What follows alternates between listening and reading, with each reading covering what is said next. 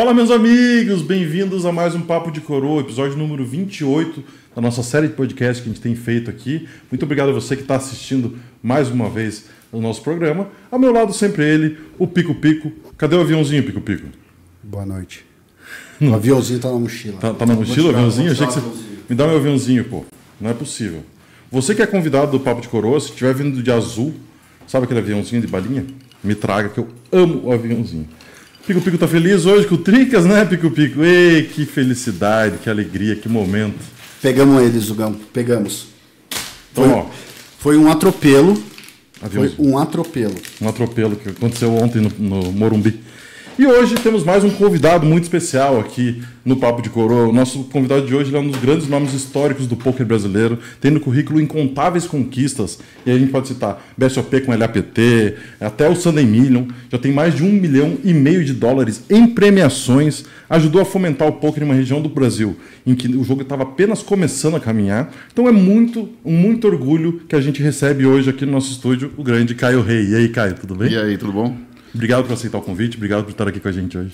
Obrigado, eu que agradeço. É, Feliz demais pelo convite, assim, desde de quando eu vi ali o começou acho que por uma resenha até do Olívio, eu acho, a resenha de, de ser convidado. Fiquei mega feliz de, de- de ter sido convidado e na hora já falei que estava dentro com certeza e que bom que, que deu certo. Vamos embora, vamos embora. Então, antes de começar essa conversa, vamos rodar a nossa vinheta. Roda a vinheta Pico Pico.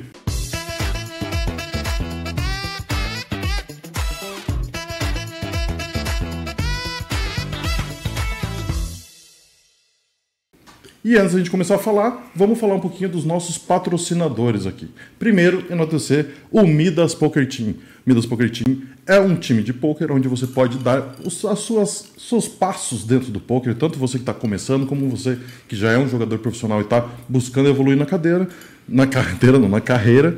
Então você conhece melhor o Midas Poker Team no arroba Midas Poker Team e as inscrições para o time estão abertas no www.midasteam.com.br. Quem também patrocina aqui a gente, faz uma parceria muito legal, é a Midasware. E o nosso convidado tem presente, enquanto o Pico Pico fala um pouquinho mais da Midasware. A Midasware é a loja da coroa mais querida do Brasil. E se você ainda não conhece os produtos, acessa aí. www.midasware.store Estamos com coleção nova da The Union, da Reg Life, coleção nova do difícil Midas. conseguir abrir, mas- Quem quiser é só entrar lá, www.midasware.store e garantir os seus produtos.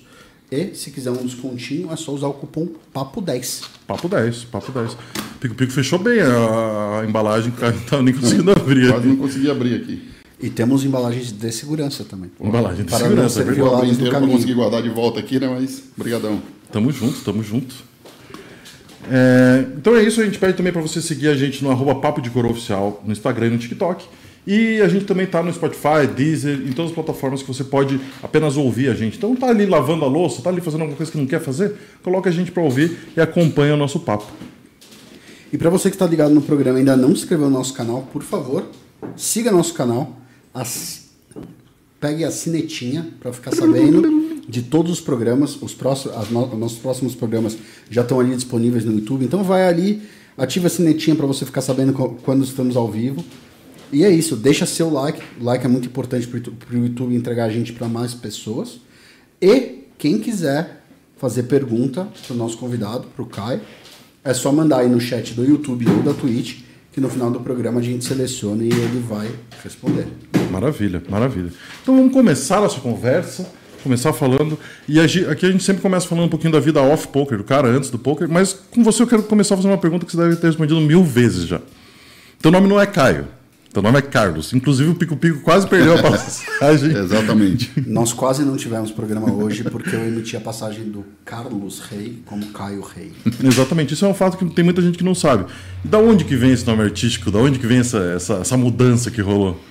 Né, então, primeiro só, só sobre essa de hoje foi engraçado, né? Porque eu descobri ontem, né? Que, que eu não, não tinha visto também na passagem que que estava emitido como Caio e aí acabou conseguimos alterar ali, mas também na hora do embarque estava como Caio, mas ainda bem que o funcionário meio que não viu ali que estava Carlos e, e, e passou batido. Então, é, isso vem desde lá de infância. Eu tenho uma irmã mais nova, uma irmã que é quatro anos mais nova que eu, e ela não conseguia falar Carlos. Então, meio que, sabe, estava aprendendo a falar ali. Uhum.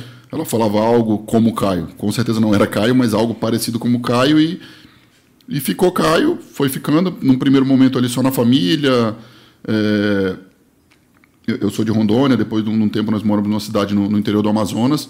E a- ainda, tipo, amigos de escola, obviamente, né? Você era chamado pela, pela chamada escolar. Todo mundo me conhecia como Carlos e tudo, mas nos- na família sempre ficava Caio. Acabou que nessa cidade os amigos mais frequentavam muito a nossa casa foram aderindo ao Caio. Eu preferi Caio, então. Aí quando eu entro no poker, como eu já gostava mais de Caio, quando eu criei meu primeiro nick, meu e-mail, tudo é Caio Rei. Né, o Rei é de fato sobrenome. todo- a maioria das pessoas acham que O o Rei Rei, é- que é inventado, e- mas não, é, o Rei é sobrenome, H-E-Y, né? E, e o Caio que é inventado. Então, tem várias histórias sobre isso, bem engraçadas, e várias vezes já check-ins de hotel ou algumas coisas assim, que, que várias histórias engraçadas. E você, tipo, há uns quatro anos eu vi que você estava comentando de pensando em mudar oficialmente e tal. Rolou algum movimento nesse Então, sentido? é, quando eu estava morando em Rondônia ainda, eu tentei. Tentei com tem um advogado amigo meu. E ele tentou algumas vezes, só como era em Rondônia, as coisas são é, mais próximas, um pouco tem um pouco mais de facilidade.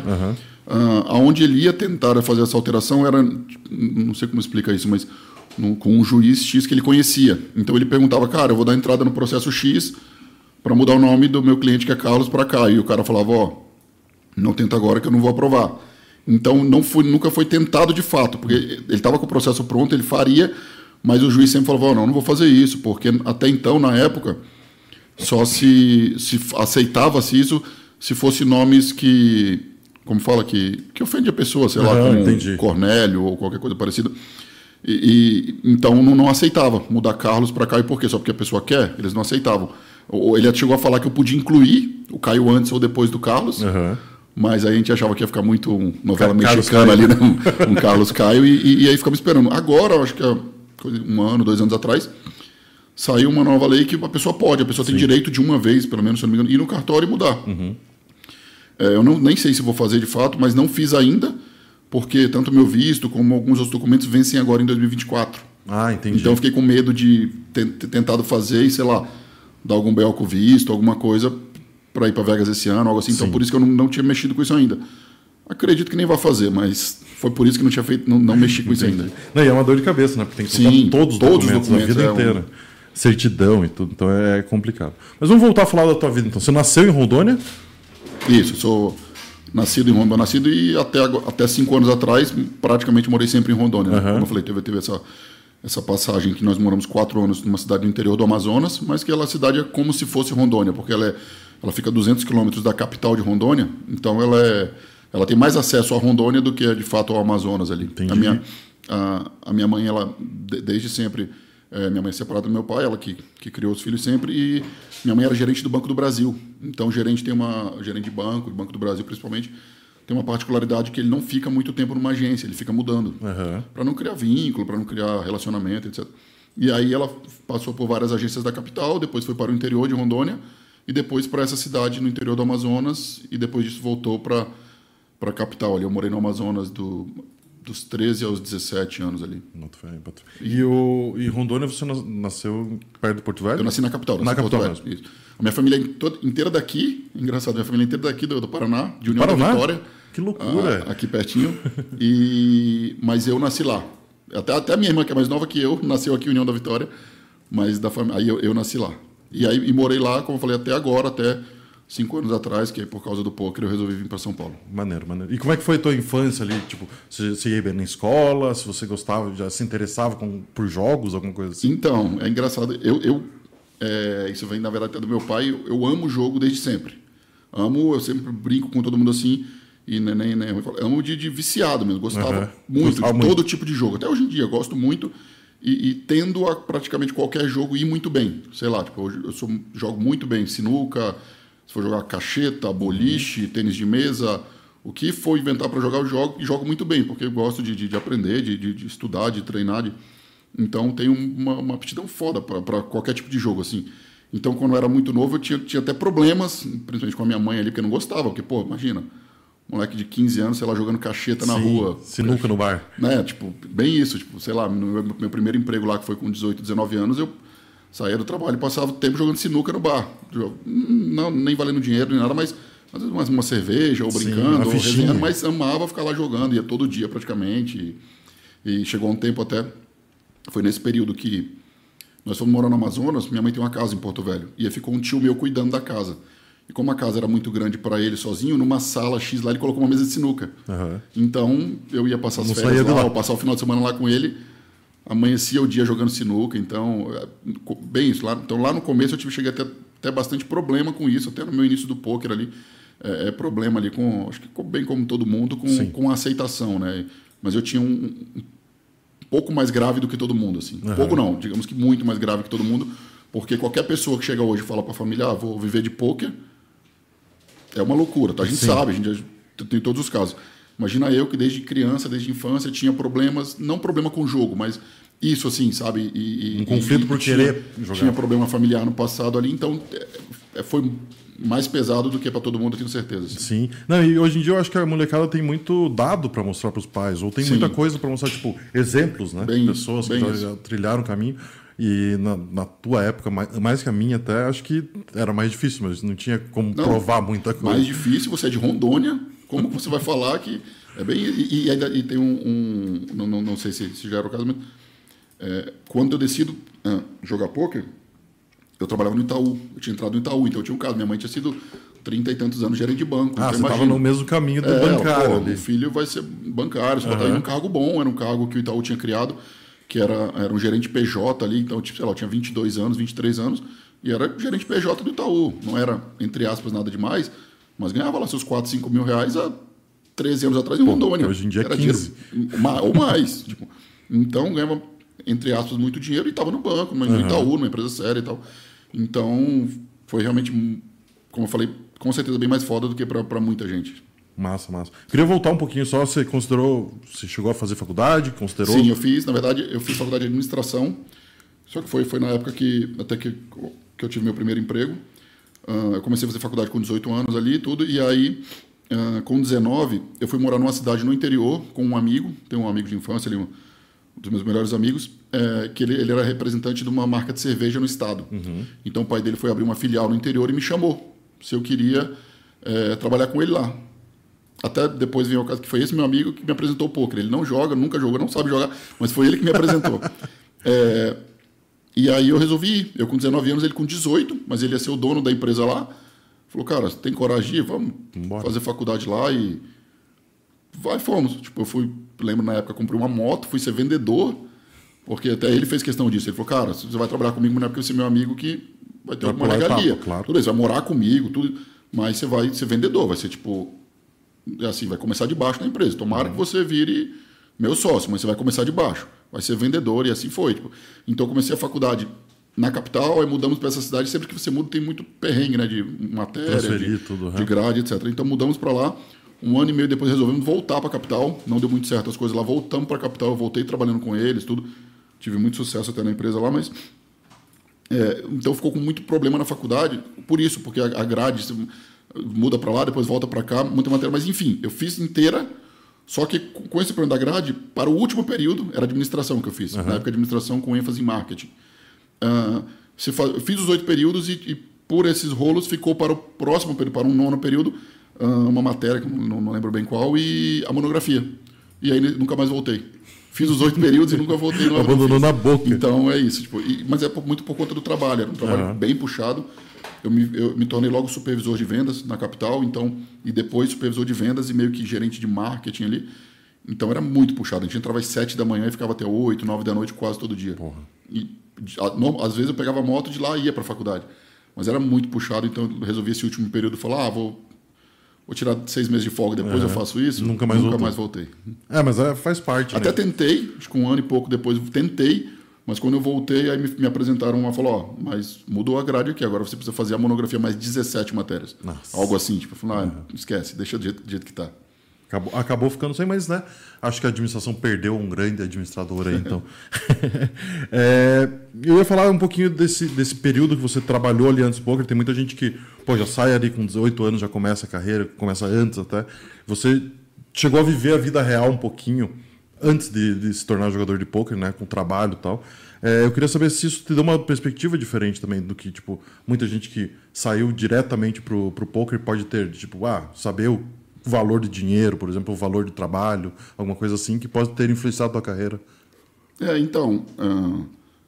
ah, é que na verdade o o mundo ah, do poker que a gente vive é algo surreal, né? Tipo Sim. assim, eu, eu sempre, sempre falo, sempre falei que eu morando em Rondônia, ou qualquer um, qualquer que fosse meu emprego, ou qualquer que fosse o que eu arrumasse, eu nunca imaginava, nunca sonhava que eu ia fazer e ter o que eu consegui com o poker, né? Tipo, não imaginava que eu ia conseguir pegar em um ano, ficar 50 dias em Las Vegas. Não imaginava que eu ia conhecer Las Vegas, que eu ia conhecer os Estados Unidos.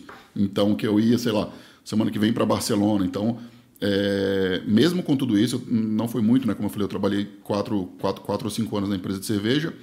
Depois eu fui, fiquei um tempo, enquanto o Itaú não lançava essa função, que eu já estava meio que, que contratado para, fiquei trabalhando como corretor de imóveis um tempo e depois trabalhei quase um ano no Itaú e aí larguei o Itaú por causa do poker. Então, é, mesmo mesmo tendo tido tudo isso, é uma realidade muito diferente, né? Principalmente porque eu venho de uma realidade, imagina, é, é, lá de Rondônia, tudo é, tudo é muito diferente, né? Tipo, as coisas não, nem se compara, sabe? O, o, o valor das coisas, o tamanho das coisas. O...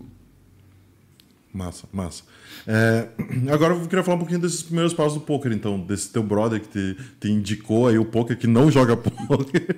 Como que chegou em você? Se foi nesse período do Itaú ali já? Foi.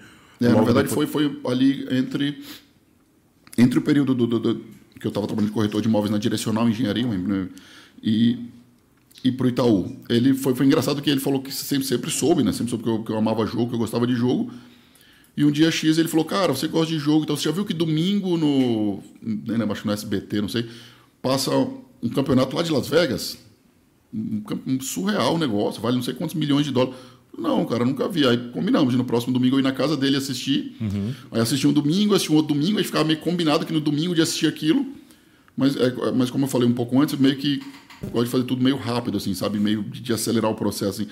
Então, com isso, ele não gosta de jogo, nunca gostou, ele gostava de assistir aquilo ali. Aquele, tudo aquilo que é o WSOP, né? Sim. Mas eu não, tipo, do primeiro domingo pro segundo já, eu já fui pra internet começar a ler, saber o que, que era aquilo. Sei lá, com um mês, eu já tava jogando Play Money no Full Tilt, assim, tipo. E, e aí, assim, comecei. Tipo, ele meio que parou, até parou, as transmissões lá na época. E eu engatei daí. Comecei a jogar Play Money no Full Tilt.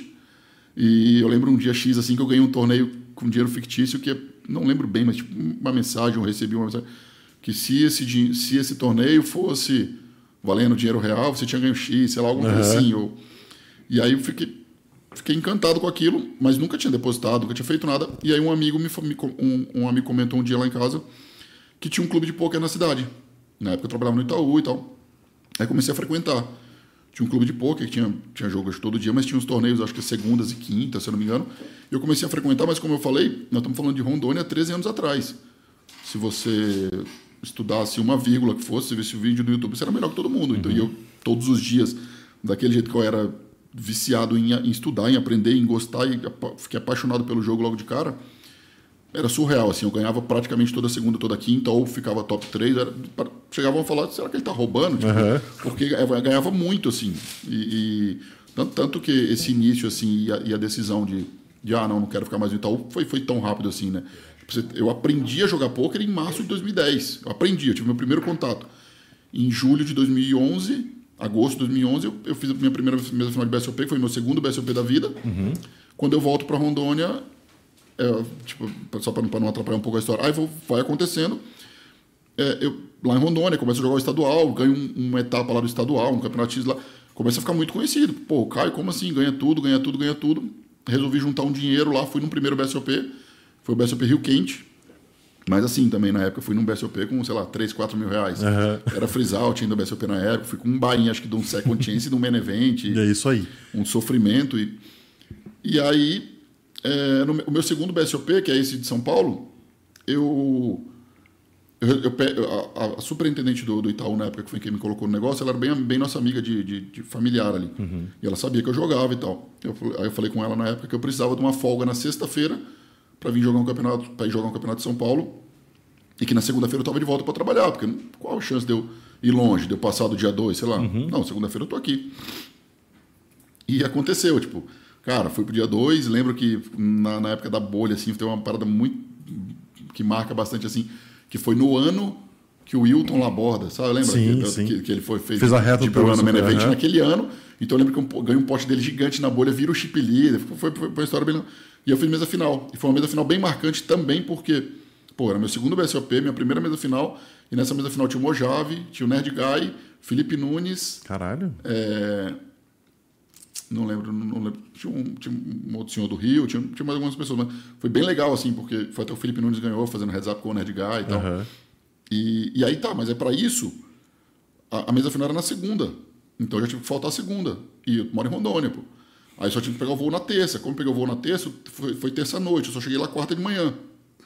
Então eu só apareci no Itaú na quarta de tarde. Meu Deus. A Liz, ela chamava Liz, chama Liz, né? Ela falou, como assim, Caio? Tudo bem, você pediu fogo a sexta-feira, mas e, e a segunda, a terça e a, a quarta? Aí ela falou, vamos ter que te dar uma advertência, infelizmente. Eu falei, Liz, faz assim, não dá advertência não, me dá demissão. Só me demite do jeito certo, para eu ter meus direitos e que eu vou viver disso. Ela falou, você tá doido, sua mãe vai te matar. Eu falei, não, pode me, me, me demitir que eu vou viver disso e eu, eu acho que eu sou bom nisso. Aham. Mas assim, totalmente inconsequente. Eu falei, eu falei algumas vezes isso. Pô, meu segundo BSOP, eu mal tinha estudado, mal tinha. E, e mais gostava pra caramba daquilo, achava que, que, que poderia dar certo. E, enfim, quando eu cheguei em casa, eu era noivo na época, até da minha ex-mulher, era, no- era noivo. Cheguei em casa, reuni ela e minha mãe e contei, cara. As duas ao mesmo 2011. tempo? Oi, para as duas juntas. Eu falei Meu assim, ó. Deus. Cheguei com Que coragem. um papel, falou, que isso? Foi carta de demissão, vou viver de pôquer. Minha mãe já começa a chorar, meio que desmaia, não desmaia, e, e minha mulher começa a chorar. Imagina o desespero, cara. Sim. To- todo caso, como eu falei, a gente teve problema é, é, com, com jogos na família. É, é, minha mãe é gerente de banco, o sonho do filho é ser gerente de banco. Eu chego e falo, não, vou ver disso aqui, ó, ver de Sim, jogo. você já estava todo encaminhado ali, né? Não, dentro do mas banco. desesperador mesmo. E, e eu falo assim, e não é que o desespero dela, eu tenho certeza é isso, a gente nunca nem conversou diretamente que foi nesse dia. Tenho certeza que durou um, dois, três anos esse desespero ali. Uhum. Naquela hora foi maior e tal, mas, pô, como eu falei, nós estamos falando de 2011 em Rondônia. Cara, e aí pra, pior, piorar assim, eu venho aí, 2011, eu consigo vir no final do ano para jogar um CPH, fi- ficando na casa de um amigo, maior perrengue, assim, não tinha... Não é porque eu tinha ganho 25 mil reais no BSOP que eu conseguia fazer alguma coisa. Então, é, e passo 2012 inteiro meio que patinando, assim, sabe? Não faço, na, na verdade, eu lembro que 2012 teve um, um- um- um ponto marcante, que na época existia o Tower Torneios, aqueles torneios que, o- que, que, que o, o Tower realizava. Aham. E eu já tinha ido em 2011, tinha ganho um pacote lá, tinha... E aí em 2012 eu fui o destaque do- dos satélites, eu ganhei sete pacotes. E o pacote na época era uns 3 mil dólares, 2 mil e tantos dólares.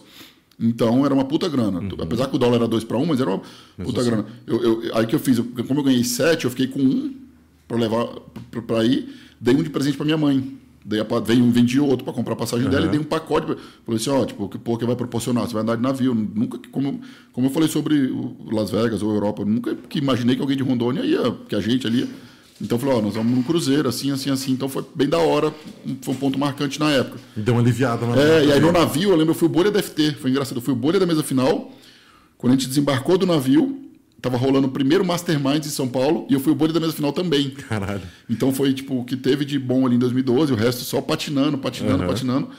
É, é, cheguei a achar que talvez ia ter que voltar a trabalhar, porque quando eu fui falar que tinha pedido demissão em 2011, eu falei, me dei dois anos. Eu sou novo, tenho 23 anos, me dei dois anos, eu sou inteligente pra caramba, eu não, não vai, não, não vou morrer por causa disso Não, aqui. se der errado, tem. Eu vou tentar dois anos, senão eu volto a trabalhar, fica tranquilo, prometo. E aí, só que 2012, desesperador. Eu não queria mais sair daquele meio, não queria mais. E, enfim, mas aí em 2013, e por coincidência do ano de 2012, eu também ganhei vários pacotes para o navio e fui lá e ganhei o torneio do navio. Foi meu primeiro torneio, assim, meu primeiro torneio grande. Foi que eu cravei o torneio do navio na época, eu ganhei 50 mil dólares. Era dois para um e tal, mas era, como eu falei, era 100 mil bastante dinheiro.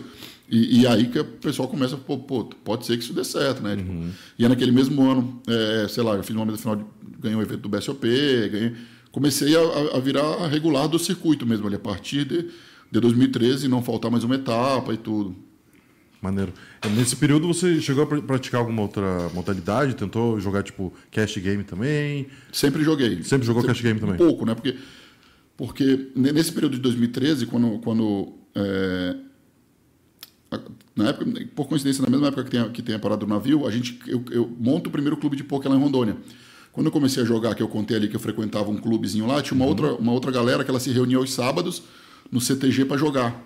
Era, era bem legal lá, a galera bem, bem, bem, todo mundo bem amigo e tal. E jogavam todos os sábados. E daquilo ali virou nosso primeiro clube de pôquer. A gente montou um clube de pôquer baseado naquilo ali. Eu lembro que no dia que eu volto do navio, a gente inaugura o clube de pôquer. Por coincidência, ganhou o navio e tal. Já estava tudo pronto, mas a gente inaugura. Então, ficava- quando estava em Rondônia, eu ficava lá, jogava, jogava tudo que tinha, torneios, cash e tudo. Massa. E aí, dali também nasce, é quando eu assumo a presidência da federação.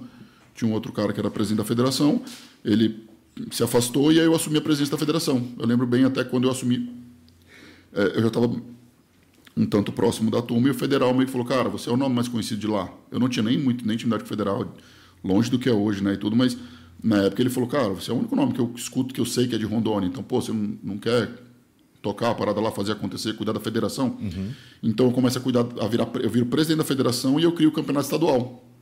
Na mesma época, então, como eu fazia os campeonatos, em campeonatos tem eventos, tem eventos de cash game, etc. Então, é, eu meio que participava Participa do todo ali. tudo. Massa, massa.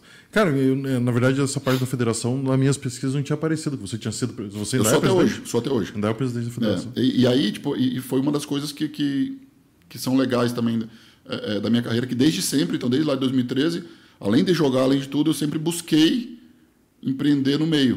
Nu- Nunca, é, tudo que tentei fora do meio também deu, deu bastante errado, mas tentei no meio. Por exemplo, eu vendo ficha desde 2013, eu vendo ficha no- em todos os sites desde 2013. Aí eu tinha o campeonato estadual, eu fazia eventos de cash game, montei o clube, tudo bem, o clube deu todo errado, saí da sociedade, mas é, sempre tentei fazer, né? Tipo, ter vários negócios no meio além de só jogar.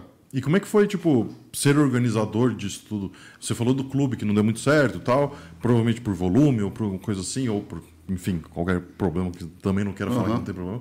E, mas ser da federação é uma responsabilidade um pouco maior, de, tipo, organizar torneios um pouco maiores.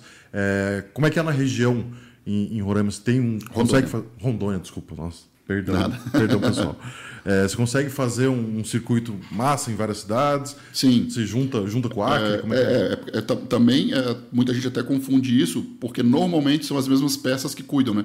Mas ser presidente da federação não tem nada a ver com realizar o evento. Uhum. Tipo, por exemplo, é, é, o Elton hoje é presidente da CBTH, da Confederação Brasileira, que é quem cuida de tudo, quem organiza tudo, quem, tipo, digamos, que ajuda que todo mundo possa jogar poker legalmente Uhum. no Brasil e tal, tal. A CBTH não tem nada a ver com o BSOP. A CBTH chancela o BSOP só. Perfeito. O BSOP paga uma taxa para a CBTH, para a CBTH existir, porque ela é uma, é é uma, uma federação, uma confederação sem fim lucrativo, totalmente sem fim lucrativo. Ela precisa ter de algum lugar, assim, assim como era o meu. Por acaso eu era presidente da federação. Claro, eu fui, me aproveitei disso, me aproveitei, eu digo assim, por, por esperteza, por malandragem, eu falei, pô, por que, que eu não crio o campeonato estadual? Ninguém faz, ninguém tem. Então vou criar o campeonato estadual. Chancelado pela federação. A federação não dá um real para lá. Lá paga só os custos da federação, ajuda a pagar os custos, tipo, que, vou dizer, em Rondônia não- nem ponto físico tinha. Então era um contador e um advogado, sei lá, sempre foi. Só um- algo para deixar ela, ela re- regulamentada ali, regularizada. Então, é só para que todo mundo confunde isso. né? Claro, Assim, ah, claro. não, é o presidente da federação, é o dono do torneio. Não, não tem nada a ver. É, mas eu sempre achei muito legal, sempre queria muito.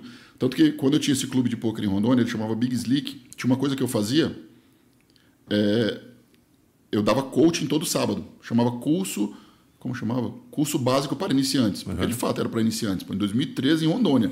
E até eu era iniciante, então, mas era tipo ensinando regras. Começava com regras, depois ensinava um pouquinho de, de é, é, como eu falo, mais avançado, sei lá, ensinava o que é odds, o que é pot Uhum. Um odds, sedete. é, tipo, algumas coisas. Mas era básico, ensinava qual- como chama a posição que, que paga meia aposta, que paga a aposta inteira, quem é depois. Então, era muito bom para mim. Eu fazia todo sábado, tinha entre seis e oito alunos. Na época, se eu não me engano, eu cobrava 200 reais, 250 reais por pessoa. Era uma puta grana para mim, porque, pô, arrumava 1.500, 2.000 reais no sábado. E fomentava a parada, porque eu vendia ficha, eu tinha o campeonato estadual e eu tinha o clube. Você de todo do ciclo inteiro. As pessoas aprendiam a jogar, elas iam jogar onde? No meu clube. Elas iam comprar ficha para jogar no, no Poker Estado com quem? Com o Caio. Então, eu, pra- eu faria aquilo até de graça, digamos. Por- aham. Mas eu, eu fazia, vendia esse curso, dei, sei lá, umas 200 pessoas em Rondônia. Pegava, ah, vamos fazer hoje para quem não sabe jogar. Ó, isso aqui é um baralho, isso aqui é do zero, eu fiz por muito tempo. Então, eu, eu me amarrava nisso. Eu, eu, eu amo poker, eu, tipo, é, sempre falo, né, devo tudo ao poker. Então, para mim, quanto mais pessoas conhecer, quanto mais pessoas estiverem envolvidas, quanto mais pessoas gostarem, para mim era melhor. Então, ainda mais numa região tão afastada, tão que ninguém tinha acesso. Ninguém pô, joga o quê? Tipo, pô, pra você ter, ter ideia, é, hoje eu sou casado com a Paula, né, faz sete anos. O, o pai dela, para todo mundo que ela, que, que ela falava, não, meu, minha filha casou com um jogador profissional de golfe. O pai dela faleceu faz dois anos e a vida inteira ele falou que eu era um professor de, De golfe. de golfe. Ele não sabe falar o que era poker, não faz ideia. Era um jogador de golfe. É engraçado, né? Então, você imagina isso tudo há 13 anos atrás. Então era. E era muito legal, gostava demais. E aí teve mais uma coisa, a minha federação virou Federação Rondoniense e Acreana. Porque quando a gente fazia os torneios em Rondônia, o pessoal do Acre começou a vir. Frequentar. E a gente começou, eu comecei a fazer uma etapa lá, junto. E aí na época eu pedi autorização, falei, cara, eu realizo evento em Rondônia e no Acre. Vocês autorizam que eu faça uma federação só? Porque o Acre não tem porte. Não tinha federação, não tinha ninguém. Não tinha federação, não tinha nada, não tinha clube na época. Tinha só um, um pessoal bem envolvido lá que fazia os eventos. E aí até, foi até. é, é, na época o pessoal achou melhor. Falou, pô, não, não tem porte para Rondônia ter uma, Acre e outra. Vocês não vão ter conseguido ter dois campeonatos estaduais, então faz um só. Até hoje nossa federação chama FRAT, que é a Federação Rondoniense e Acreana de Texas Hold'em. A partir do ano que vem está mudando. Por, por conta desses campeonatos de equipes, o Acre acabou se afastando bastante, está voltando a movimentar agora. Então, a partir do ano que vem, a gente acredita que já está desvinculado. Mas até hoje a federação é rondoniense e é acriana. Então, pô, era muito legal. Tipo, eu fazia sete etapas no ano. Eu tentava. É, como eu falei, é muito limitado, cara, porque é, você tem pouco, pouco, poucas pessoas que jogam. Então, quando, quando você vai ter um clube, até você perguntou sobre o clube, tipo, por que, que a maioria dos clubes não dá certo? Porque tem, tem pouca, pessoa, pouca gente mesmo. O clube precisa de movimento. Por que, que o, o H2 é o que é? Porque ele tem uma rotatividade absurda. ele- eles são uma máquina de trabalho, eles são foda de trabalho. Então não adianta você fazer meia boca, não adianta você fazer mais ou menos, ou você querer. É, é, eu brinco, você não pode ter um clube que você precisa contar que o seu cliente ganhe. Sim. Você tem que estar nem aí se o seu cliente vai ganhar ou perder. Tem ele se divirta e você é, é proporcionar o melhor ambiente para ele. Mas quando você tem um clube em cidades pequenas, você precisa rezar que cliente X ganhe porque ele já está te devendo. Você precisa ligar para ele, convidar ele, mesmo te devendo, e rezar para ele ganhar, porque senão ele vai te dever mais. Sim. Então é muito ruim, começa a virar um. E aí, é- esse é o problema. Então, era um desafio gigante. Você imagina, desde 2013, eu fiz até 2019, eu fiz o campeonato estadual. Até, eu já tinha vindo embora, eu vim embora em 2018, e ainda fiz até 19. Aham. É, mas era muito legal, a gente fazia sete etapas, Rondônia e Acre, dava uns prêmios legais no ranking. Todo final de ano, como eu já. Como, é, é, eu tinha muitos amigos do, do- do cenário nacional, quase todo final de ano eu levava alguns. Pô, eu levei, levei o Bruninho, levei o Todaço, o Todaço umas três vezes. Levei o Ariel Bahia, o Vini, o Vini Fenômeno, né? o Ariel Sim, e o Vini sim. são meus sócios até hoje. E não sei se estou esquecendo mais alguém, mas acho que o Doug, o Doug Santos foi. Então foi várias- algumas pessoas que iam, iam por minha causa, claro, iam Claro. falar, cara, vamos lá, eu pago a passagem, pago tudo. E os pro caras público iam. é muito maneiro Muito, levar uns o caras Todaço quando foi deu coaching, o Doug quando foi deu coaching. Então a galera gostava pra caralho ter a presença dos caras lá. Então, Aham. foi, foi, foi muito legal esse período, assim. E depois você veio para São Paulo, por curiosidade, você a, a equipe que você tinha montado ali na federação, ou alguém que assumiu para organizar os torneios? Não, então, aí quando foi acontecendo, acho que 2016, mais ou menos 17, começou a acontecer uns eventos no interior. Tem um- um- tem um, um cara no interior que ele faz uns eventos, começou a fazer uns eventos muito bem organizados, muito bem feitos, uns eventos grandes até num determinado momento ali. Como meu foco já era totalmente outro, né? Tipo, é, viajar, jogar Claro. eventos, ficar muito tempo fora e tudo. É, os eventos dele começaram a bombar, legal mesmo. É, é, chegou num momento que quando eu já estava aqui, em 2018, nós eu aqui ele lá nós ainda fizemos em paralelo. Chegamos a fazer algum- algumas coisas juntos, tudo, mas sempre meio concorrentes ali. E 19 também, mas aí em 19 eu negociei com ele e passei para ele. Então ele comprou, de, o, chamava, o torneio chamava Rondônia Acre Poker Tour, RAPT. Ele comprou o RAPT de mim, digamos, comprou para matar. Comprou porque ele já tinha o dele, então ele comprou. Comprou basicamente o material, eu tinha muito, eu tinha 12 mesas, tinha fichários, vários fichários, tinha um monte de coisa. E- Ele comprou isso, juntou ao dele e hoje quem faz. Aí, eu não lembro como chamava o dele, mas ele criou o CRP, o Circuito Rondoniense de Pôquer, na junção do dele com o RAPT. Entendi. E Mas aí hoje eu fico como presidente da federação, é, mas ele que cuida de tudo. Ele- eles, que fazem Mas o isso torneio ainda é sancionado pela, pela federação, você Sim, sim, aprova sim. tudo e tal. Ah, Tanto é uma que- importância disso, né? Sim, tanto que tem, tem o Campeonato Brasileiro de Equipes, que é a federação quem escolhe, a federação quem, quem seleciona quem Aham. vai para a seleção rondoniense. Tipo, mas a gente faz sempre uma parceria com ele, tem o campeão do ranking, tem a melhor mulher, tem, um monte, tem várias coisas, a gente sempre faz, faz junto. Maneiro, maneiro. Eu queria é, falar um pouquinho das dificuldades que você está comentando aí, né, em todo esse, esse caminho de ser um centro tão afastado, geograficamente mesmo. É, isso daí não só para o poker, mas sim para a tua carreira. Então, como é que foi é, nesse primeiro momento as dificuldades de você se deslocar até jogar um torneio é, em São Paulo, Curitiba, enfim, vários desses lugares. Como é que foi e quanto isso pesou na decisão também de você eh, se mudar depois eh, de todo esse período para cá? Como é que foi nesse, as primeiras dificuldades nesses primeiros anos? É, isso, isso, na verdade foi um- uma grande dificuldade mesmo, foi é, até um dos principais motivos de eu escolher vir para São Paulo. Claro que eu sabia é, o quanto ia melhorar minha vida, eu sabia o quanto ia, Aham. é, ia me agregar vir para São Paulo, mas o principal era isso, porque é, é muito difícil o acesso. Né? Apesar de que, se for voo direto, existe voo direto de São Paulo hoje em dia, mas são 3 horas e 40 de voo. Mas é um por dia, às vezes não tem. É, e, e às vezes essa é a mais cara. Te- Teve vezes de, sei lá, eu ia jogar em gramado e o voo durar 18 horas. Nossa, só Por. Você ia em, nem lembro se Brasília, fica três horas em Brasília, vai em São Paulo, fica três horas em São Paulo, vai para Gramado. E os voos normalmente são de madrugada lá, então você tem que já ir virado. Faz tudo isso para chegar no dia de um BSOP lá ou de qualquer evento que seja. Virado, cansado, custou duas, três vezes o preço, quatro vezes o preço. Muito cansativo. Então, é, é, por muito tempo eu fiquei nesse batidão, assim, muito, muito sofrido e tal. E como eu falei, foi um dos principais motivos até de eu, de eu escolher vir, vir embora para São Paulo. E tua família tá lá ainda? Tua mãe tá lá ainda? Minha família tá toda lá. Não pretende trazer eles pra cá ou não conseguiu trazer eles pra cá? Não, eles tenho certeza que, que não, não, não, Nem não tentou. gostaria. massa, massa. E aí sempre que dá, é, tá cada vez mais corrido, né? Como por exemplo, agora desde 29 de maio, eu acho que eu não fiquei uma semana em casa. Talvez se contar na- nos gaps, talvez uma Aham, semana. somado. mas, um, um, então tá muito corrido, mas sempre que dá, duas, três vezes no ano a gente vai lá, a gente se encontra em algum lugar. Agora, logo que acabou o BSOP, o Inter Millions, é, fui pra Bahia, meu irmão foi, minha mãe foi. Então sempre que dá, a gente se encontra. Tá Dá, dá um jeito de se encontrar. Como é que estão os likes aí, Pico Pico? Tem poucos likes no YouTube, por favor, gente. Dá, deem likes para entregar isso para mais gente. Mas eu queria, eu queria fazer uma pergunta, na verdade. É, essa, é, para um jogador hoje profissional, tipo no, no Acre, Rondônia e tal, é, é viável ele correr o circuito? Eu digo pelos valores, tipo de passagem, hospedagem, levando em consideração a variância do jogo e tudo mais, e a quantidade de torneios que tem. Cara, isso eu também, também sempre falei. É, eu, fiz, eu fiz isso, né? E fiz e, e consegui fazer e consegui é, é, ser vitorioso com isso, mas eu acredito meio que não. Acredito assim, tipo, e nem tem nada a ver com ou, ou contar vantagem ou se achar, mas é porque o cara tem que conseguir, para jogar os eventos live, tem que conseguir ser muito foda no live. Assim, ele precisa ter um muito absurdo. Se for um mediano, não vai conseguir, não vai, não vai pagar, não vai, porque é muito caro, realmente é muito caro e. Você tem que ter um ROI muito absurdo no jogo, né? Pra você conseguir suprir todos Sim, esses sim. custos, né? Não, e tem que saber provavelmente também escolher um jogo mais soft ou, tipo, no cast game, por exemplo, saber onde é que vai jogar, saber qual que é o field, porque você tem que ter um ROI muito, muito absurdo mesmo pra, pra cumprir. Exatamente. É igual Vegas, tipo, pô, a galera toda vai pra Vegas mesmo com imposto de 30%, com viagem cara e tal. Por quê? Porque o field é muito soft, né? Então, eu acho que é uma coisa que tem que avaliar muito bem pra onde está indo também. Talvez uma etapa menor, que vai só regular, já não vale tanta pena. É, exatamente isso.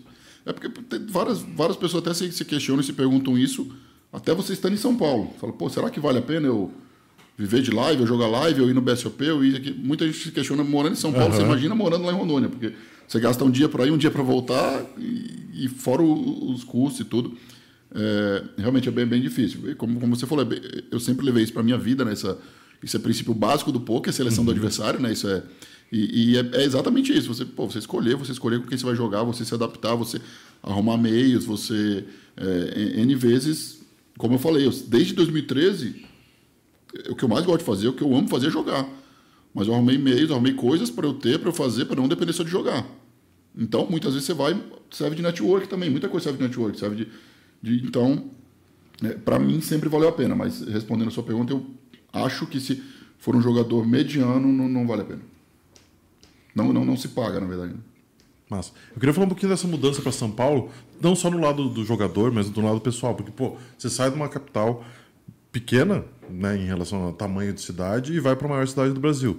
Então, é, além do choque, que obviamente de você ter mais oportunidades do lado positivo, do lado negativo, como é que foi essa mudança para São Paulo, viver naquele caos, viver ali perto do H2, acho que você deve ter se mudado para ali. Como é que foi essa essa mudança? Então, é, eu, eu moro em São Paulo desde 2018 e aí é, quando eu decidi vir, uma das coisas é bem uma das coisas que, que tinha que ser prioridade era morar perto do H2, porque eu sempre fui um jogador de poker de live. Eu jogo online uma coisa ou outra, já fiz algumas coisas, já ganhei algumas coisas, ganhei até o Sunday Million lá de, de cueca ou sem cueca, né? Fala- Há quem diga que foi sem cueca. É, mas eu sempre gostei de jogar live. Eu gosto de jogar live. Eu não- de fato, eu não gosto de jogar online. Eu jogo uma coisa ou outra, mas não gosto. É, tinha que morar perto do H2, porque onde tem. O H2 tem um, high roller fora toda terça-feira, tem torneios do CPH pagando a nota toda semana. Cash todo dia. Tem, exatamente, porque no H2 eu não jogo cash, não, quase nunca joguei, bem poucas Uhum. vezes. Faz parte da- do lance da seleção de adversário. Assim, pô, eu fui lá, perfeito. tem um jogo muito bom, isso e aquilo, aí eu, pode ser que eu jogue, eu- aí eu jogo, mas Uhum. no dia a dia não. Mas para jogar torneios e tudo, e, e era numa época que eu ainda jogava bastante. Então, fiz questão de sempre que fosse perto do, do, do H2. E aí eu vim num. ó, Por bastante coincidência, eu vim num BSOP em São Paulo, em 2018, em julho de 2018, como se fosse um Intermídios, mas na época não tinha esse nome. E resolvi estender uma semana para jogar o CPH e para escolher apartamento para vir morar. Eu decidi que eu vinha morar. Nessa semana que eu estendi, eu fiquei no apartamento que o, que o Vini, o Vini tem, tem, aqui, tem lá em São Paulo. E teve CPH na semana, naquela semana. A gente já tinha achado apartamento, já tinha fechado, a gente ia embora, sei lá, dois dias depois. No domingo eu não tinha passado pro dia 2 de CPH e a Paula tinha passado. Minha Ah, mulher foi- tinha passado. Foi o dia do Sunday. É. E aí ela foi jogar o CPH. Eu lembro que a gente foi almoçar com um casal de amigos. E eu brinquei. Eu falei assim: ah, já que vocês vão jogar, eu vou jogar o Sunday Million. Vou, eu não, nem dólar eu tinha. Eu falei, vou, vou pegar dólar. Lá na, a gente tinha uma empresa, eu e o Vini era sócio de uma empresa de, de venda de ficha. Vou pegar dólar na Luck e vou, e vou jogar o Sunday Million. E foi isso. Eu tava no apartamento, não tinha notebook, não tinha nada. Ela- eles foram jogar o dia 2 CPH, ficaram me zoando um monte. Eu fui pra casa jogar o Sunday Million do celular. E aí fui jogar do celular e foi, aconteceu ali. Foi muito engraçado, porque ela. não- Nem sei se o, se o Million. Não, vamos aí, vamos falar. Tem, Tem, tem, tem, uma, tem uma imagem aí pra... uma imagem? Olha lá. Essa foto é muito como- boa, cara. Cara, como ganhar o Sunday Million? E eu juro que era sem cueca. Porque então, eu vou contar a história. O que acontece? Eu tava aí, isso é a sala da casa do Vini. É um apartamento que ele, ele aluga no Airbnb, é um apartamento bem simples, tem um sofá na sala ali, duas camas. E eu fiquei no sofá ali da sala, logo a Paula caiu. E me mandou mensagem, eu falei, ah, vem pra casa. Aí ela chegou, eu falei, ah, tô jogando só o Sunday Million. Daqui a pouco eu caio, provavelmente, nove mil e poucas pessoas. A gente vai sair pra jantar, beber, fazer alguma coisa, tá bom. Deita aí, ela deitou do meu lado aí, dormiu. Sei lá, ela acordou, sei lá que hora, eu falei, cara, tá uns 600 left já. E TM já tá, tá andando. Sim. E aí dormiu de novo, acordou, falei, agora tá sem left, agora a parada tá ficando séria. E nesse meio tempo, como eu falei, de verdade eu tava sem roupa. E daí foi anoitecendo, São Paulo tava frio pra caralho. Dava o break, eu falava, vou vestir uma roupa. Ela, vai vestir roupa de jeito nenhum. Não sei como pode falar de palavra aqui não. Vai, vontade. vai, vai vestir roupa porra nenhuma. Tá, tá dando sorte assim, vai no banheiro, volta, fica assim. Aí então eu voltava com assim, foi muito engraçado.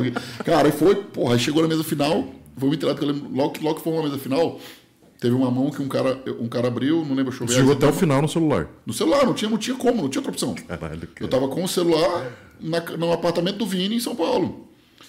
Aí eu chovei um Ice Dama, o cara pagou Ice Rei. Aí pede, pede, pede, pede dama, dama no River. Cara, nós começamos a comemorar nesse sofá, pular, o sofá caiu, o celular caiu pra baixo do sofá. E aí começou a mão seguinte, a gente escutando, prrr, pitando que era a minha vez da mão seguinte. Desespero. E não achava o celular, tipo uma loucura. Mas achamos e tal, enfim. Aí pô, fiz heads up até com, com, com o Luan, né, como seu do fruto. Sim. É, até propus Gil, né? Foi- Ficou, virou até uma, uma zoeira com ele na época lá que eu propus Gil, porque eu tava do celular. Eu, eu- eu não conhecia ele, conheci depois, mas não conhecia, mas sabia que era um jogador regular, que era bom. E eu tava do celular, pô, então eu queria fazer Gil de todo jeito, 4 horas da manhã. Gil, aí não, vamos. Era tipo assim, vamos jogar, maninho, alguma coisa assim, vamos jogar, mano. Aí, tipo, boa sorte, aí logo. Logo eu ganhei, foi muito da hora. Ganhei, aí tipo, a gente foi comemorar, foi para Paris 6, 6 da manhã comemorar e tal. e- é, foi bem legal. Então, apesar de não jogar online, tenho, tenho esse. Mas e- eu ia te perguntar um pouquinho dessa relação online live. Você tem experiência do online, já passou ali, jogou alguns torneios, mas por que, que você nunca focou? Por que, que você nunca se dedicou ali? Você acha que é uma coisa mais de, de como que você entende o jogo ou como que você é, como que é mais divertido para você ou Tipo mais isso, por, por assim, por, é, é o mesmo jogo, mas são jogos diferentes, digamos Sim, assim, né? Tipo, sim. porque, pô, você vai jogar online é mecânico, tipo, você é um robô, o cara tem que jogar matemática, tem que fazer a melhor joga- mate- jogada matemática e ponto. Uhum. Porque você tem imprimir volume e tal. Eu nunca gostei muito daquilo ali, sabe? Eu sempre gostei da malandragem mesmo, sabe? Do, do tete a tete ali, do lidado, você conseguir foldar uma parada que se você contar pra alguém do online, o cara falou, você é idiota, como você foldou isso? Não, foldei, sei lá, sabe assim? Tipo, Sim. então, nunca gostei mesmo, assim. Ah, tem várias, várias principalmente agora com, com o Clube das Estrelas, com a Suprema, com tudo. Eu, fa- Vários domingos eu jogo e tudo, mas não, não, não gosto muito Não te daquela pega. rotina. né? Daquela, eu gosto é de, de jogar live mesmo. Aham. E eu, eu achei, tipo, pesquisando sobre você, E agora, falando com você, você falou um negócio de sempre gostou de jogos tal, e provavelmente você é uma pessoa que tem um pensamento lógico muito bom, tem um pensamento matemático básico e lógico Sim. muito bom para se adaptar nessas situações de live. Você, de uma, alguma maneira, treinou isso? De alguma maneira, além do pouco Não, cara, isso, isso, é, isso é, é, bem isso. Eu sou muito, muito bom de matemática. Muito, assim, por exemplo, a gente brinca que, sabe, é claro, não comparo porque são crianças, mas os super pequenos gênios lá do Luciano uhum. Huck, é, eu, eles, quando aparece a conta, eu faço antes que eles. Sim. Sempre. Tipo, até esses dias eu filmei e mandei para mandei pra Lara. Ela falou, caralho, tipo, você é doente, como assim? E, todo, todo domingo daquele jeito, assim, tipo, vai lá Eles, eu... é muito rápido. Eles são muito rápidos. Eles são muito rápidos, mas. É, tipo, é absurdo. É claro, são umas crianças. crianças. São umas crianças. Eu, um eu, faço antes que eles, assim, por, outra coisa, assim, sei lá. O, o, a gente brincou uma vez, a gente tava, tava de, de férias, era até na pandemia, a gente foi passar o Réveillon em Cumbuco. Aí tava eu, Padilha, Padilha que tava aqui esses uhum. dias, né? E, e o Neném Brito lá de Manaus. E aí teve uma resenha, eu não lembro o que foi que a gente pediu na casa, e o Neném pediu no cartão de crédito dele. E aí, quando deu o cartão, eu fiquei segurando o cartão assim, fiquei olhando assim. Aí ele foi embora, foi lá, pagou, guardou o cartão. Quando ele voltou, eu falei o número do cartão. Ele falou: não, não é possível. Eu falei assim: é, mano, sério, é possível. Aí ele foi lá buscar o cartão, quando ele voltou, era. Hoje em dia, isso já faz três anos. Volte e meia, ele me liga e fala, liga de vídeo, fala, não é possível, você sabe, eu vou e falo o número de cartão Capaz. de crédito dele. É, se ele, ele, eu não sei se ele está assistindo, mas é 5474. Não, é, não. é bizarro, assim. Esses dias a gente estava no BSOP, esses dias, sei lá, uns dois anos. Aí ele contou essa história na mesa. Aí ele falou, não é possível, mano, isso eu falei, tipo, eu tava jogando aqui, na... não é que eu tenha anotado, que eu tenho nada. Uhum. Claro que é um jeito que eu tenho de memorizar, eu anoto pelo menos uma vez, sabe, o, o, o movimento do teclado ali, uhum. aquilo ali e tal, e meio que eu decoro aquilo ali. Aí ele falou, não, não é possível. Ele falou, vou fazer um teste com você então, esse aqui é o da Samara. Aí deu da esposa dele, que é bem parecido, tipo, começa igual 5474, aí o dele é 0801, dela 0802, Aí, ele, aí passou uma meia hora e falou, fala agora. Eu falei, o seu ou dela? Ele falou o dela. Eu pá, falei o dela, depois falei o dele. Aí ele fica louco, assim, se ele ficar bêbado lá, alguma coisa, ou se ele contar para alguém isso, ele me liga de vídeo para eu falar o número. Então eu tenho isso, tenho bem, um raciocínio muito, muito rápido e, e, além de ser muito bom de matemática, né? Então, uhum. Nossa facilidade, né? Sim. Que, que, que te faz ali. Queria voltar um pouquinho. Tem até, tem até um, um para isso não posso claro. um, um, período lá em 2013 que bateu com eu ganhar o navio e com eu lançar, abrir o clube em Rondônia é, que eu cheguei a jogar online. Joguei online na época para um time do Fábio Age e do Cássio Pac, uhum. que, que, jogava o Voo, que jogava para Brits, pô, olha, era o time dos caras, mas joguei assim para eles acho que um mês, sei lá. Porque foi logo que eu, eu, eu entrei para jogar para eles, o time chamava Vamos Duque. Ah, eu conheci essa época. Entrei para jogar para eles e fui pro navio, ganhei o navio, já foi aquela loucura, tinha inaugurado o clube, era o clube, aquela aquela rotina, rotina de clube. Sim. Pô, você chega no clube três da tarde, quatro da tarde, vai até seis da manhã. Não dava mais, não participava de aula, não participava de nada. Eu falei, galera, como ganhei bastante essas primeiras três semanas, vamos encerrar para frente. Por respeito dos dois fiquei, lados. É, fiquei um mês, mais ou menos um mês com eles. Então, pra, já, até para time já joguei. Uhum. Maneiro, maneiro, maneiro saber. Eu queria falar um pouquinho de um resultado. Primeiro a gente falou do resultado do navio. Primeiro, na verdade, teve o resultado dos 20 mil do, da primeira FT né? Então foi o que te colocou no poker. Daí teve o navio que ajudou com certeza a você, pô, se estabelecer ali, falar, beleza, estou financeiramente ok. E aí, em 2014, teve o resultado que, uhum. pô, muda tudo, né? Com certeza. Era uma, uma edição do BSOP com LAPT junto. Você simplesmente cravou o torneio. Simplesmente tampa. É, queria que você contasse um pouquinho mais pra gente dessa experiência, porque era um evento maior até pra, pra época já, e como é que foram de um dia pro outro? Era um, era um evento que já tinha mais dias também. Como é que foi toda, toda essa experiência? O que, que você lembra disso? É, só antes, deixa eu fazer uma pergunta. Você, claro, você, como você falou lá até sobre, é, sobre quanto já tinha ganho. No, no Rendomóvel, parece o navio, não, né? No Rendomóvel não aparece é, Sabe, uma vez, uma vez eu cheguei em Vegas aí falar com o cara do, do deles. Aí contei o que tinha acontecido, aí ele me mandou um e-mail e ele falou: tudo bem, você precisa falar qual foi o torneio, qual era o bain, qual foi o prêmio e o nome de todos que fizeram ITM. Falei, ah, esquece um abraço, isso. Né? Esquece. Pô, o nome Dá, de todos fizeram torneio, vai arranjar isso. Já. Não, eu falei, não e, e, de fato, eu sou uma pessoa que não ligo muito para isso, sabe? Uhum, uhum. É, é, tipo, não, não ligo. Tanto não, que... tanto que tem dois random mob seu, né? Tem, tem parece Caio e Carlos Reis. Carlos Reis. Uma loucura, nem, nem, nem, fico, nem, nem fico buscando, nem fico pesquisando mesmo. Não, não, não, não ligo muito. Então, é, eu, eu, costumo falar até que esse, esse BSOP, esse LAPT, foi tão especial que é, é, deve ser mais ou menos quando eu considero que eu acho que aí talvez mudou a chave da família, da minha uhum. mãe, do tipo, caralho, acho que dá mesmo para uhum. fazer. Porque, pô, como assim? Foi lá ganhou. Na época era 800 mil pro campeão, mas a gente fez acordo, eu ganhei 680 mil. pô, lá de Rondônia, 680 mil. Claro, eu tinha investidor, né? Na época eu tinha bastante amigo. É, é, eu, né, foi, foi numa época que eu fiz uma, um projeto lá de, de, de fazer. Vendi o BSOP inteiro do ano. Uhum. Vendi para alguns amigos, vendi o BSOP inteiro do ano. E graças a Deus, no primeiro eu tinha ido bem, no segundo já foi esse. No primeiro eu tinha ido bem, não lembro o que eu tinha arrumado. E no segundo já cravei o, o, o BSOP LAPT. Então, foi, de fato, foi o que mudou minha Tenho certeza que mudou minha vida, mudou minha carreira. Principalmente por isso que eu estou falando, assim, pela, pela aceitação, sabe? Claro, claro. É, como eu falei, pô, minha mãe sofreu um monte, eu tenho meu irmão, meu irmão também é bem, bem conservador, assim, então algumas vezes, é, não com essas palavras, mas é, vou usar essas palavras porque eu passei por isso esses dias que um cara falou assim, tá, mas você joga baralho, mas e trabalho, trabalho mesmo, o que, que você faz? Tipo, um chegou um cara e perguntou Pô, assim, você, você que é aquele cara do poker, mas e trabalho mesmo? É, é, uma piada, mas aconteceu comigo. Sim, tipo assim. sim. E meu irmão era tipo isso, assim, tipo, de vez em quando, se ele tomasse uma, ele dava uma cutucada, assim, do tipo, mano, e que dia que você vai começar a trabalhar mesmo? Parar com essa vagabundagem de falar que vive de poker aí e trabalhar. Então, tipo, para mim era muito, era meio que, para mim parecia que era uma obrigação que eu precisava provar para eles que era possível. Entendeu? Então, uhum. quando acontece aquilo, aí eu tinha. Você tira um peso é, do ombro, com certeza. E, e aquele BSOP é engraçado que eu tinha combinado com o Akari. Eu também não tinha muita intimidade, mas eu tinha combinado com o Akari. O Akari tinha um, um QG, não lembro se era Cabreúva, o Akari tinha um QG em algum lugar, Sim, é que ele tinha me convidado é, é, para ir. Pra, pra, pra, logo após o BSOP, ir lá conhecer e tal. Porra, pra mim era tesão do caralho. Na época eu não tinha nem dinheiro suficiente para pagar esse tipo de coisa assim. Sim. Então eu falei, caralho, fui convidado, mano, vou lá com certeza. Pós BSOP, minha passagem era para 10 dias pós BSOP. Quando eu ganho o negócio, tá louco, eu já ligo, falo, pelo amor de Deus, como passagem para hoje, eu preciso para Rondônia para hoje. Imagina como tá todo mundo, como tá a família, como tá Sim. a esposa, como tá. Não, preciso para casa hoje.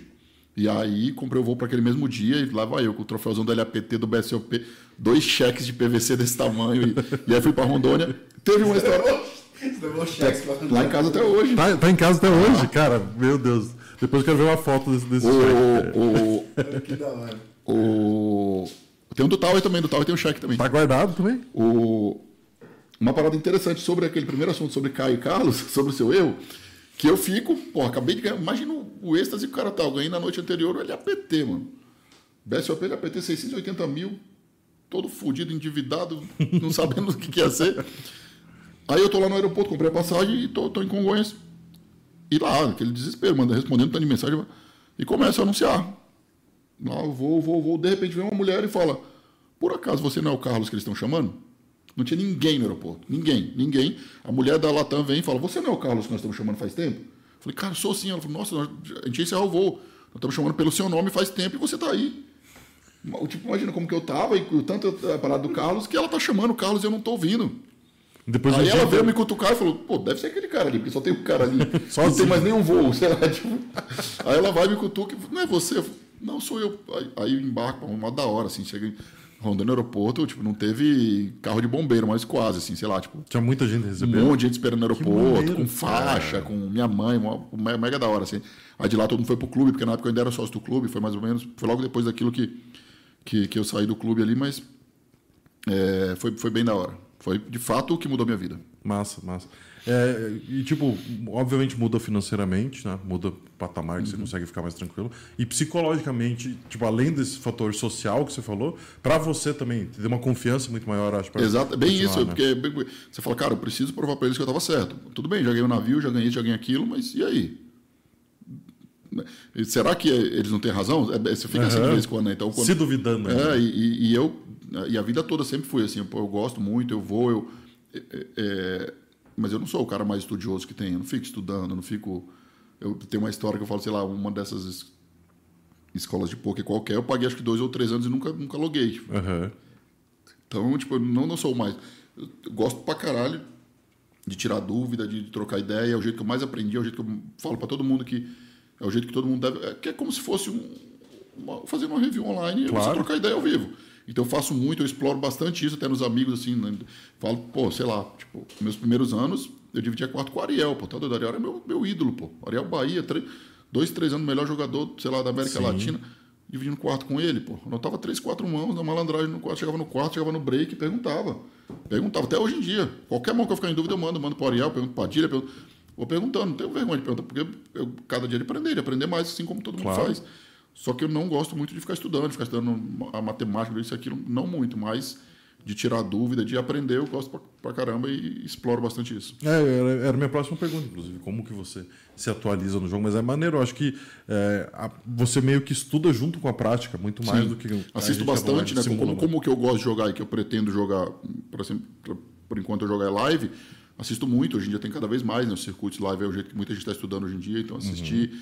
é, é, é, se colocar em dúvida, ali mesmo, se colocar sobre as jogadas, pensar antes da jogada, pô, o que você faria aqui, o que você faria ali, então eu Uhum. gosto de, Ou, ou às vezes analisar, né? Tipo, será que isso- o que, ele fez foi bom ou não foi bom? Exatamente. O que, que ele estava pensando aqui, né? Acho que é uma boa de também você entender um pouquinho do field que você está enfrentando. Sim. coisa. Hoje em dia você está jogando mais caro também, em alguns torneios de buy mais caro, né? Tipo, pô, Big Hit que teve em São Paulo, um buy mais caro, tem os high rollers que está tendo hoje em dia.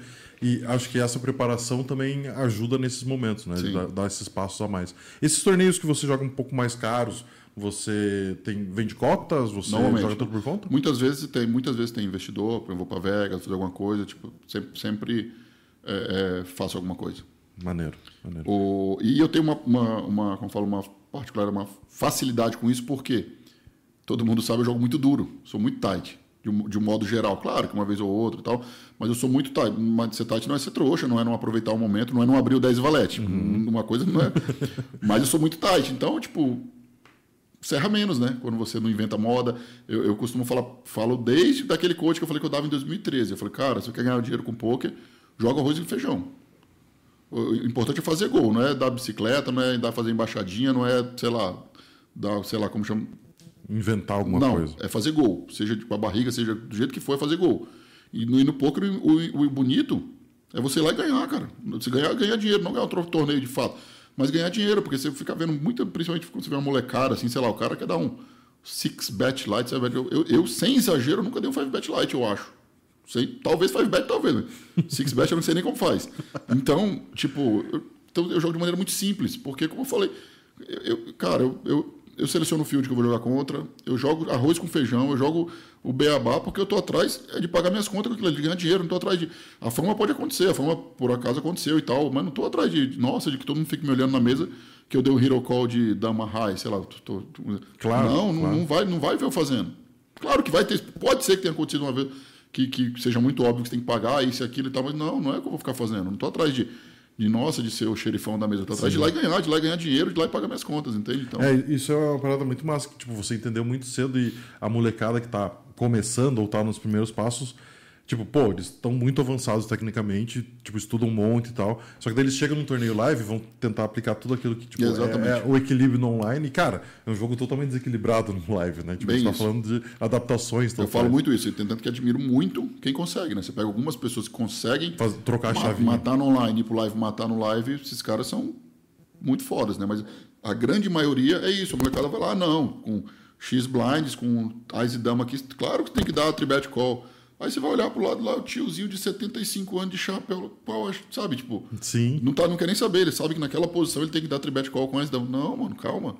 Tipo, É, então... não é, contra esse cara. Exatamente. Então, é, eu, desde sempre, eu falei, eu falo, falei isso e, e acredito muito nisso, me baseio nisso. Jogar o arroz com feijão, jogar o beabá e ir lá e conseguir ganhar e pagar as contas, sabe? Se vier fama, se por acaso, mas não fama por ganhar, porque o bonito Sim. é levar o dinheiro, levar o troféu e pronto, não Concordo. sair como o melhorzão da mesa ali. Porque, nossa, deu o Hero Call de Dama High e no próximo Hero Call caiu, e aí? É, porque o próximo Hero É. Call era horrível. Então, tipo, então, E esse foi o jogo que te fez. Tipo, você jogando assim, você ganhou o Sunday Million. Foi tipo. Exatamente, Jogando bem exatamente. tranquilo. que eu ganhei, basicamente, digamos que tudo que eu ganhei até hoje. Tipo, eu N prêmios, né? Tipo, várias, várias, várias Claro. conquistas aí. Exatamente tudo jogando assim. Como eu falei, claro, tem uma vez ou outra que, ah, sei lá, vou jogar o High Roller do H2 na terça-feira. Resolvo, sei lá, jogar bebendo. Roller, ou eu levo muito a sério. Tipo, eu, levo, eu levo muito a sério tipo, o jogo, eu levo muito a sério a minha carreira. eu levo- Então, é, até, até, até rolou, rolou brincadeira tipo, na mesa final do, do BSOP Millions agora. Eu tava tomando uma hora tava tomando um Red Bull lá X e alguém foi comentar que eu tava caindo de bêbado. Eu falei, cara, até uma ofensa que souber o tanto que eu levo a sério isso, o tanto, Claro. que, eu tava, o tanto que eu tava é, comprometido em ganhar ali, focado em ganhar aquilo ali, tipo, foi um. A gente fala que foi uma tragédia o que aconteceu ali, tipo assim, tipo, eu não ter ganho, mas. Sim. É, porque era chip leader forehand e. Enfim. é, não faço, assim, tipo, tá ligado? Então. Não, e tipo, nada contra quem faz. que O cara tá bebendo e jogando se divertindo, o problema é. Tipo, eu, eu costumo não. falar, eu costumo falar que uma das principais coisas numa mesa de pôquer é você entender o motivo pelo qual cada um tá jogando. Quando você acontece isso, você meio que. Não é que você zerou o jogo, mas basicamente isso. Se você souber que um tá jogando por, por vício, um tá jogando por lazer, um por hobby, um porque precisa pagar as contas, você. Pô, você mapeou a mesa. Tudo isso que nós estamos falando, pô, não tem que fazer isso, tem que fazer aquilo. É porque falta isso para. Eu falo molecada porque normalmente quem vai Sim. vir trazer jogadas do online é a molecada. Você tem que mapear a mesa, cara. Você tem que entender o motivo pelo que cada um tá jogando, respeitar cada um e foda-se. Ah, o cara tá jogando bebendo, o problema é dele, cara.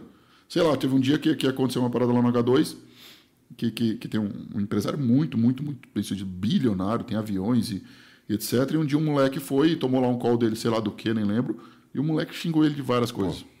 Falei, mano, você jogando pouco, você sabe qual a chance de um dia você ter o que esse cara tem na vida? Você ser foda igual esse cara é da vida? Como é que você não tem mais respeito pelo cara, mano? Que, que porra é essa? Tipo, entende? Não Claro, faz, não faz o menor claro. sentido que isso faz parte da vida, você tem que respeitar todo mundo e tal, mas, pô, você não vai desrespeitar um cara na mesa, principalmente, teoricamente, é um cara que tá pagando seu salário. Se é um cara que tá jogando por lazer, ele tá lá, se você tratar ele bem, se você proporcionar um ambiente bem pra ele, ele quer voltar toda Óbvio. terça e pagar o seu salário toda terça. Você tem que Tipo, ele, que ele, que ele, que ele venha, não é o problema É. estar perdendo. Você tem que mandar um, um Uber, uma limusine buscar ele. Exato. Não xingar ele quando ele te paga com. Entende? Tipo.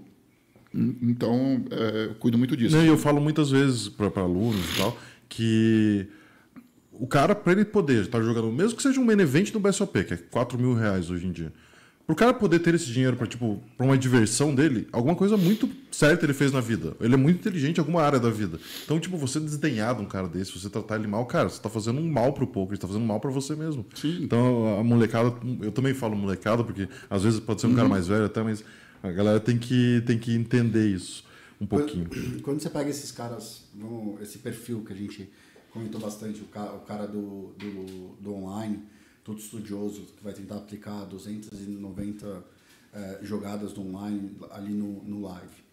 Como que você enfrenta esse tipo de jogador? Qual que é a sua estratégia? Como que você acha que, que pega esses caras? Então, tem, tem um, tem um ponto bem, bem.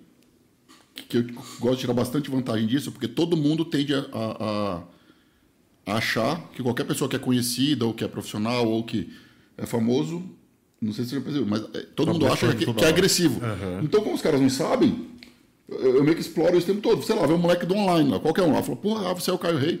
É, o moleque acha o tempo todo, ele quer inventar moda o tempo todo. Ele quer te dar hero call com o último paro o tempo todo. Eu vou ter, basicamente, eu vou sempre ter, eu sou o jogo duro. Então, tipo, eu gosto muito de explorar isso também, porque as pessoas acham o tempo todo que.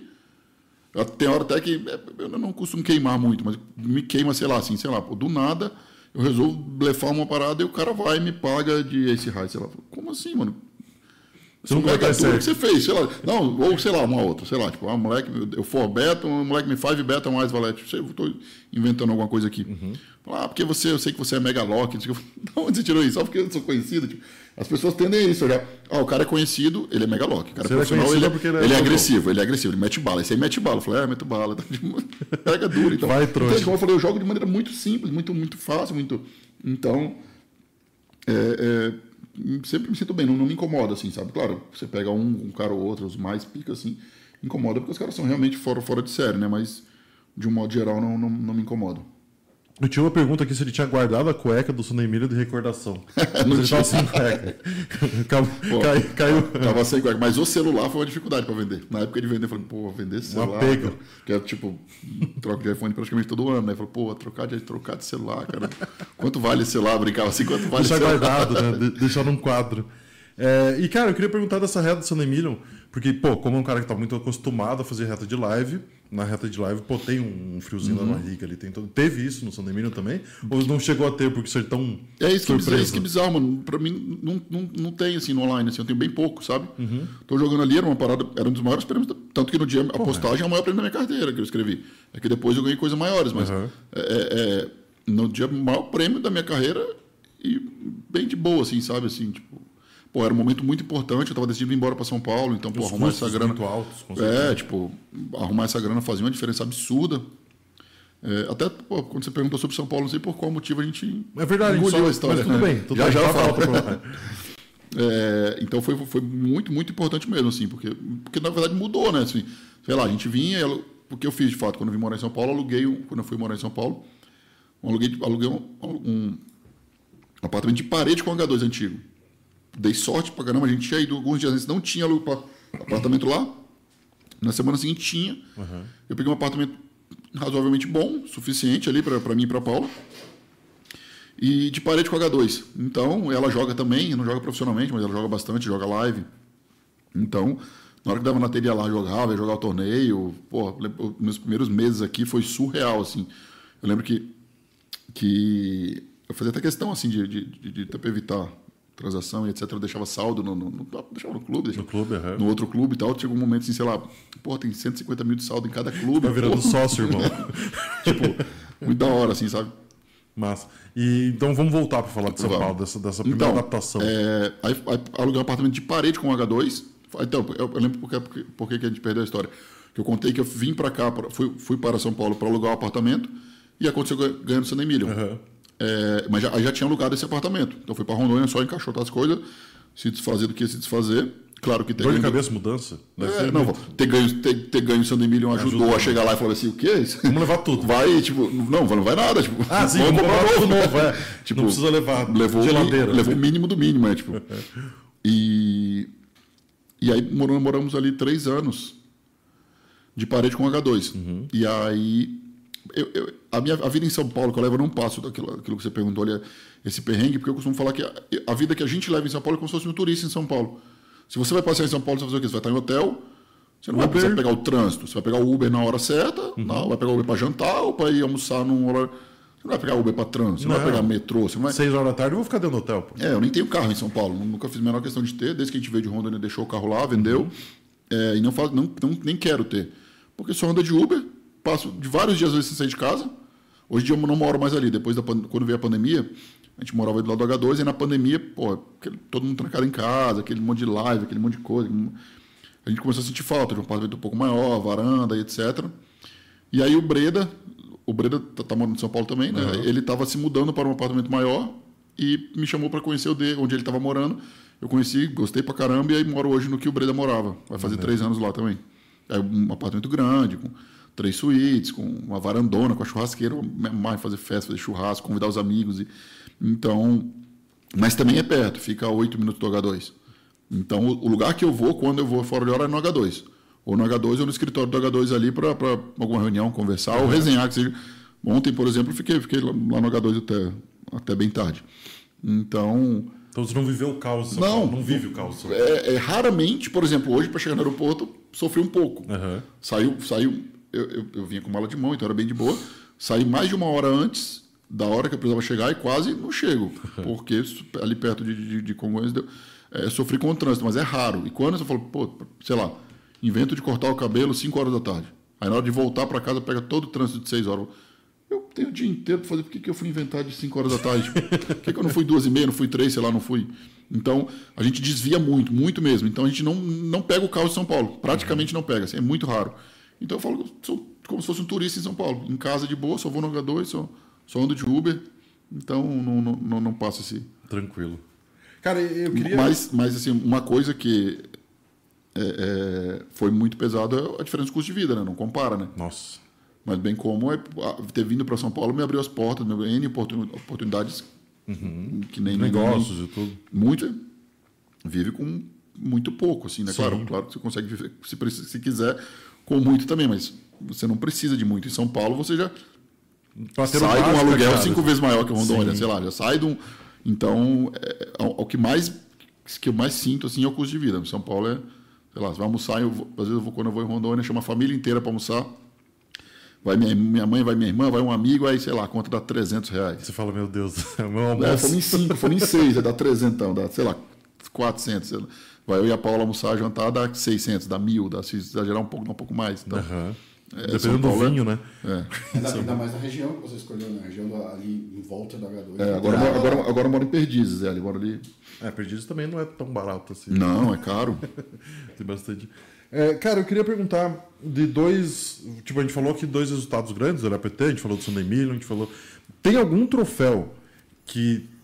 Algum troféu, conquista, algum torneio que tem uma tipo, uma coisa especial para você, além desses? Tem algum que é, tem algum carinho por causa da dificuldade ou alguma história meio perrengue que você passou para conseguir jogar o torneio, alguma coisa assim? Hum, tipo, tem, um, tem um que é bem legal, que eu, que, eu, que eu considero bem legal, que foi logo após o LAPT, uhum. que foi um high roller que eu ganhei fazendo heads up com o João Simão. Porque a história foi assim: é, o high roller, o Best Opera em Floripa, e três ou quatro amigos lá de Rondônia tinham comprado aquele coaching do João Simão, acho que chamava Fora da Caixa ou algo uhum. assim. Iam fazer o coaching, por acaso eu fui no mesmo voo que eles. E aí quando chegou no aeroporto, os caras falaram: Não, nós estamos com o Caio. Aí o João, porra, que legal e tal. E fala pra ele vir também, pô. Vamos almoçar junto. Aí fomos almoçar junto. No almoço, o João já me convidou, tipo a parada que eu tinha falado da cara, e o João já me convidou para ir lá participar do coaching, uhum. como convidado, mesmo tendo recém-ganho o BSOP e APT, era muito foda para mim ainda. E ainda usou como exemplo, pediu que eu falasse algumas coisas, não lembro, pediu minha opinião, algumas coisas no meio lá. Eu achei bem legal, bem, bem foda, assim, ter participado do coach dele de graça e tudo, e ele uhum. usar como exemplo, ele pediu que eu, que eu falasse algumas coisas. E aí nós fomos jogar o high roll e fizemos heads up.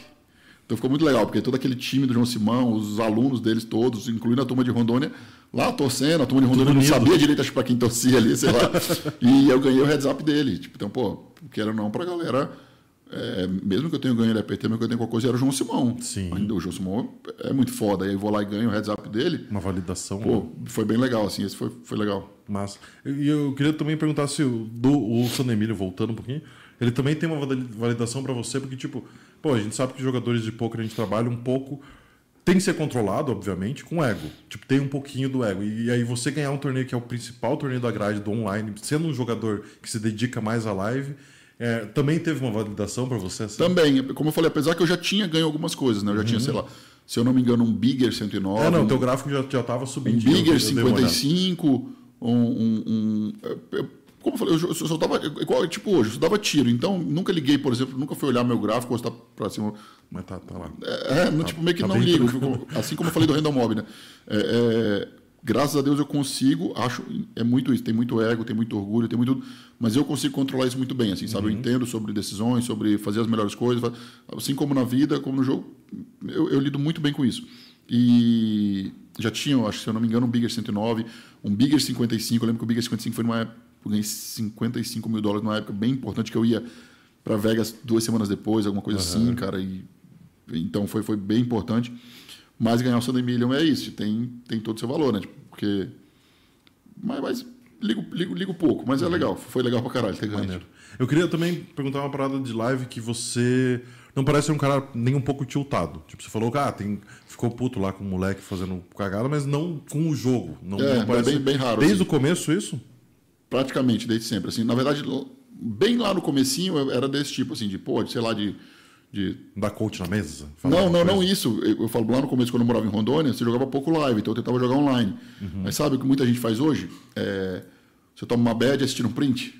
Cara, no dia que eu olhei, sei lá, pro meu computador tinha 100 prints de bad beat, eu falei, que porra que, que eu, vou fazer que eu tô fazendo, mano? O que, que eu vou fazer com isso aqui?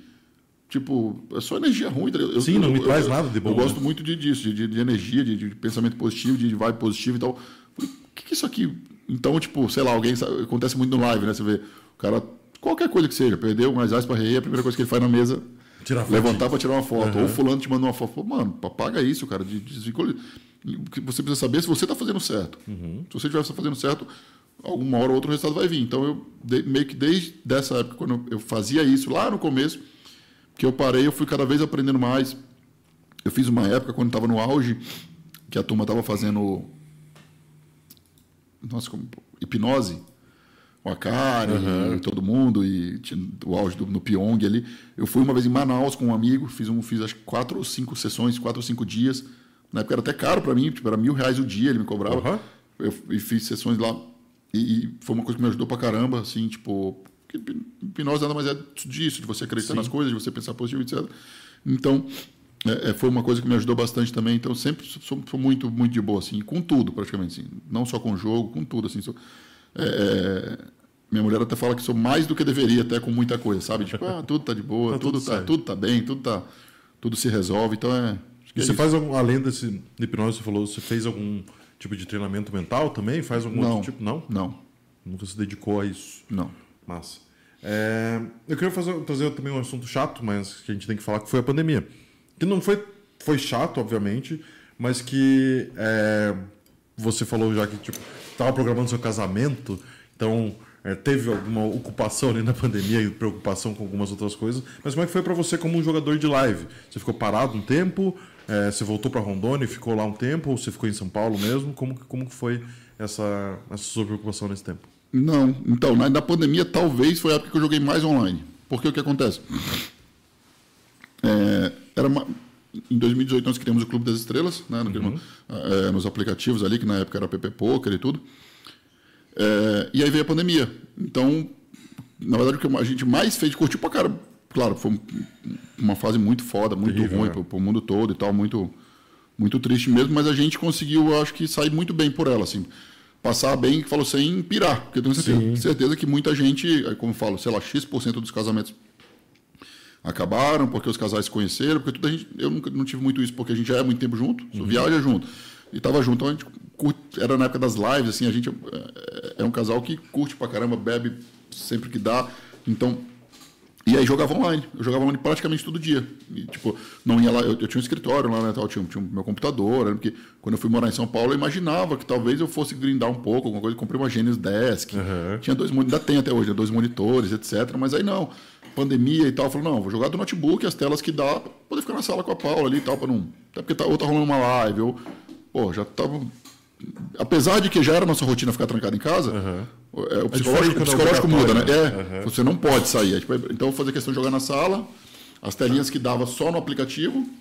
É, e, e passou muito bem por isso. Foi, na época, foi, foi uma época boa. É, foi bem tranquilo. Teve, como você falou no começo, é, todo o perrengue do casamento, né? A gente uhum. é, tinha o casamento marcado para março de 2020. Nossa, na hora errada completamente. Não, né? uns 15 dias, talvez menos, antes do casamento, até 20 dias antes, as pessoas perguntavam: e aí, lá? vocês vão fazer? Eu não vou. Aí fulano falou: eu vou, pode confirmar que eu vou. Sei lá, tipo, da metade da lista eu falava, eu vou metade de novo. Não, não, vamos rolar, vai rolar, mano. Tá tudo pago. Estamos há dois anos pagando isso aí. A gente foi, foi bem planejado, sabe? bem organizado. Ela, ela queria muito que fosse na, na na praia, então a gente foi escolher uma praia, foi escolher uma raio da ajuda, aí parcelou, falou, vamos para fazer uma festa grande do jeito que eu gosto, vamos pagar aí X por mês e fazer pagar um ano e meio pagando, dois anos uhum. pagando. Aí foi, então quando chegou na data do casamento, estava tudo pago praticamente, 95% pago, e como que não faz? Hum, aí, pô, não, vamos fazer, vamos fazer, vamos fazer. Faltando 15 dias, não tem jeito. Aí assim, nem lembro qual foi o, o, o porque ele chegou, acho que virou foi no auge ele mesmo falou, não, vamos ter que cancelar. Puta, liga lá, cancela tudo, aí escolhe uma data nova, era março, mudamos para setembro. Não, setembro vai estar tá tudo ok. Aí setembro nada, nem, nem não, perto de. Sem chance. Mas a mesma coisa, até um mês antes a gente mantendo que ia ter. A galera de novo confirmando, a galera com perrengue de passagem aérea, as companhias aéreas mudando. Tem que trocar tudo, meu Aquele Deus. caos que foi, sei lá, 200 e poucas pessoas convidadas, nenhuma da Bahia. Vários de Rondônia, vários de São Paulo, vários de vários lugares do, do, do país.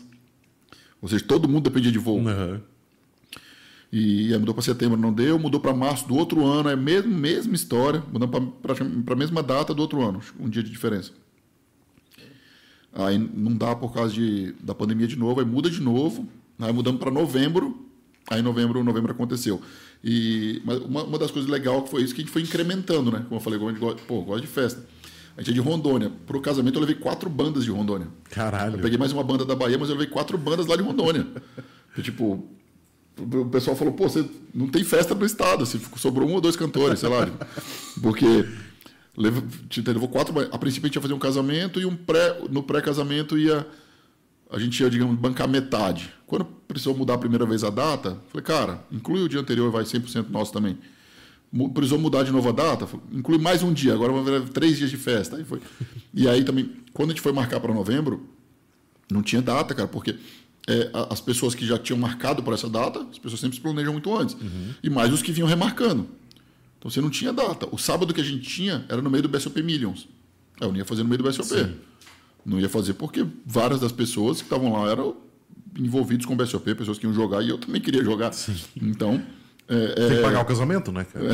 É, não tinha o menor perigo de eu fazer. E aí eu fiz numa terça, quarta e quinta, assim, foi, pô, mas a galera que foi ficou uma semana lá, foi muito legal, foi bem legal. Maneiro, maneiro. Queria falar um pouquinho de, de viagens de live que você faz aí, pô, vai para vários lugares maneiros, Barcelona, Vegas. Queria falar um pouquinho de Vegas. Porque você parece que já registra no dia 3 no main event, né? Você tem um direito especial de entrar direto no dia 3. É, esse ano você Esse foi. ano eu caí antes pro do dinner break, do dia 1. dia 1? é, esse ano pagou os outros anos, então. Cara, nem eu acreditei. E como é que é, tipo, é, esse ano você também fez uma retinha um pouco mais curta em Vegas, né? Escolheu fazer um pouquinho menos de... Não, pô. Não foi esse ano que você... Não, ano passado fiz Ano mais passado, curto. então... Na verdade, esse ano que eu fiz a mais longa da história. fez 2019 e 50 esse ano eu fiz 50 dias. Meu Deus do céu. E aí, como é que foi, tipo, se dedicar full a ficar naquela cidade? Foi uma loucura, assim. Tipo, falando primeiro de 19. Em 19 foi quando o Clube das Estrelas tava, tava, tinha recém Conta um começado. pouquinho ali. melhor pra gente do, do Clube das Estrelas, então, antes da gente falar de Vegas, porque, né? Tá, pra, pra, pra, é, o Clube das Estrelas é um, é um clube no, do aplicativo online, né? Na época era no PP Poker, hoje é no aplicativo Suprema.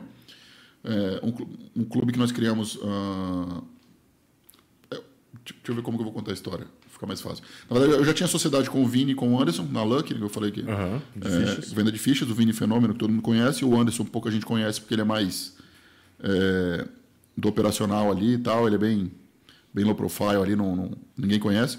Mas a gente já vendia ficha e algum tempo eles insistiam que eu devia é, trabalhar com eles no aplicativo, porque o aplicativo estava dando dinheiro, que a gente devia montar, eu tinha muito cliente que a gente devia montar, devia montar.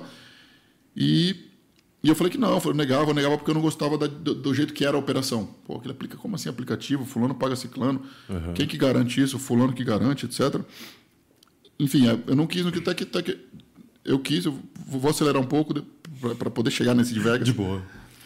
E, enfim, no final de 2018 a gente resolve topar, vai e cria, cria o Clube das Estrelas, cria a Liga das Estrelas. E em 2019 a gente faz um Partiu Vegas. Era uma promoção no Clube das Estrelas, que as pessoas jogavam e ganhavam o direito de ir para Vegas com a gente. Né? Era a sociedade eu, Ariel Bahia, o Decano, o Vini, o Murata e o Anderson. Então nós pegamos uma casa em Vegas por 30 dias e as 12 pessoas ganhariam um pacote para ir para Vegas conosco. É, elas iam ficar uma semana, ia ter o buy de um torneio, ia ter um coach com a gente, um churrasco com a gente, era, uma resenha- era bem legal assim a ideia. E, e rolou. Então a gente foi, a gente pegou uma casa para 30 dias para os sócios e rolou, partiu Vegas. Algumas pessoas não foram porque é, visto ou qualquer outro problema, mas seis pessoas foram e, e foi legal. E aí foi a primeira vez que eu fiquei a temporada toda em Vegas, por causa disso. Os primeiros 30 dias. Eu já tinha ido 10 dias antes para um evento do Party Poker no, em Montreal, no Canadá. De lá eu fui direto para Vegas. E aí fiquei 30 dias na casa com eles. Quando eles foram embora, eu fui para um hotel, fiquei o resto da reta. Fiquei 57 dias em 2019. E aí veio pandemia, veio tudo. Aí o ano passado, aí eu fiquei sem ir, teve um ano da pandemia que não teve Vegas.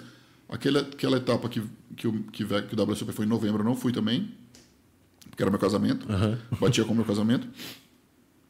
E aí, aí em 2022 eu fui bem curto, fui só um main event, 12, 13 dias.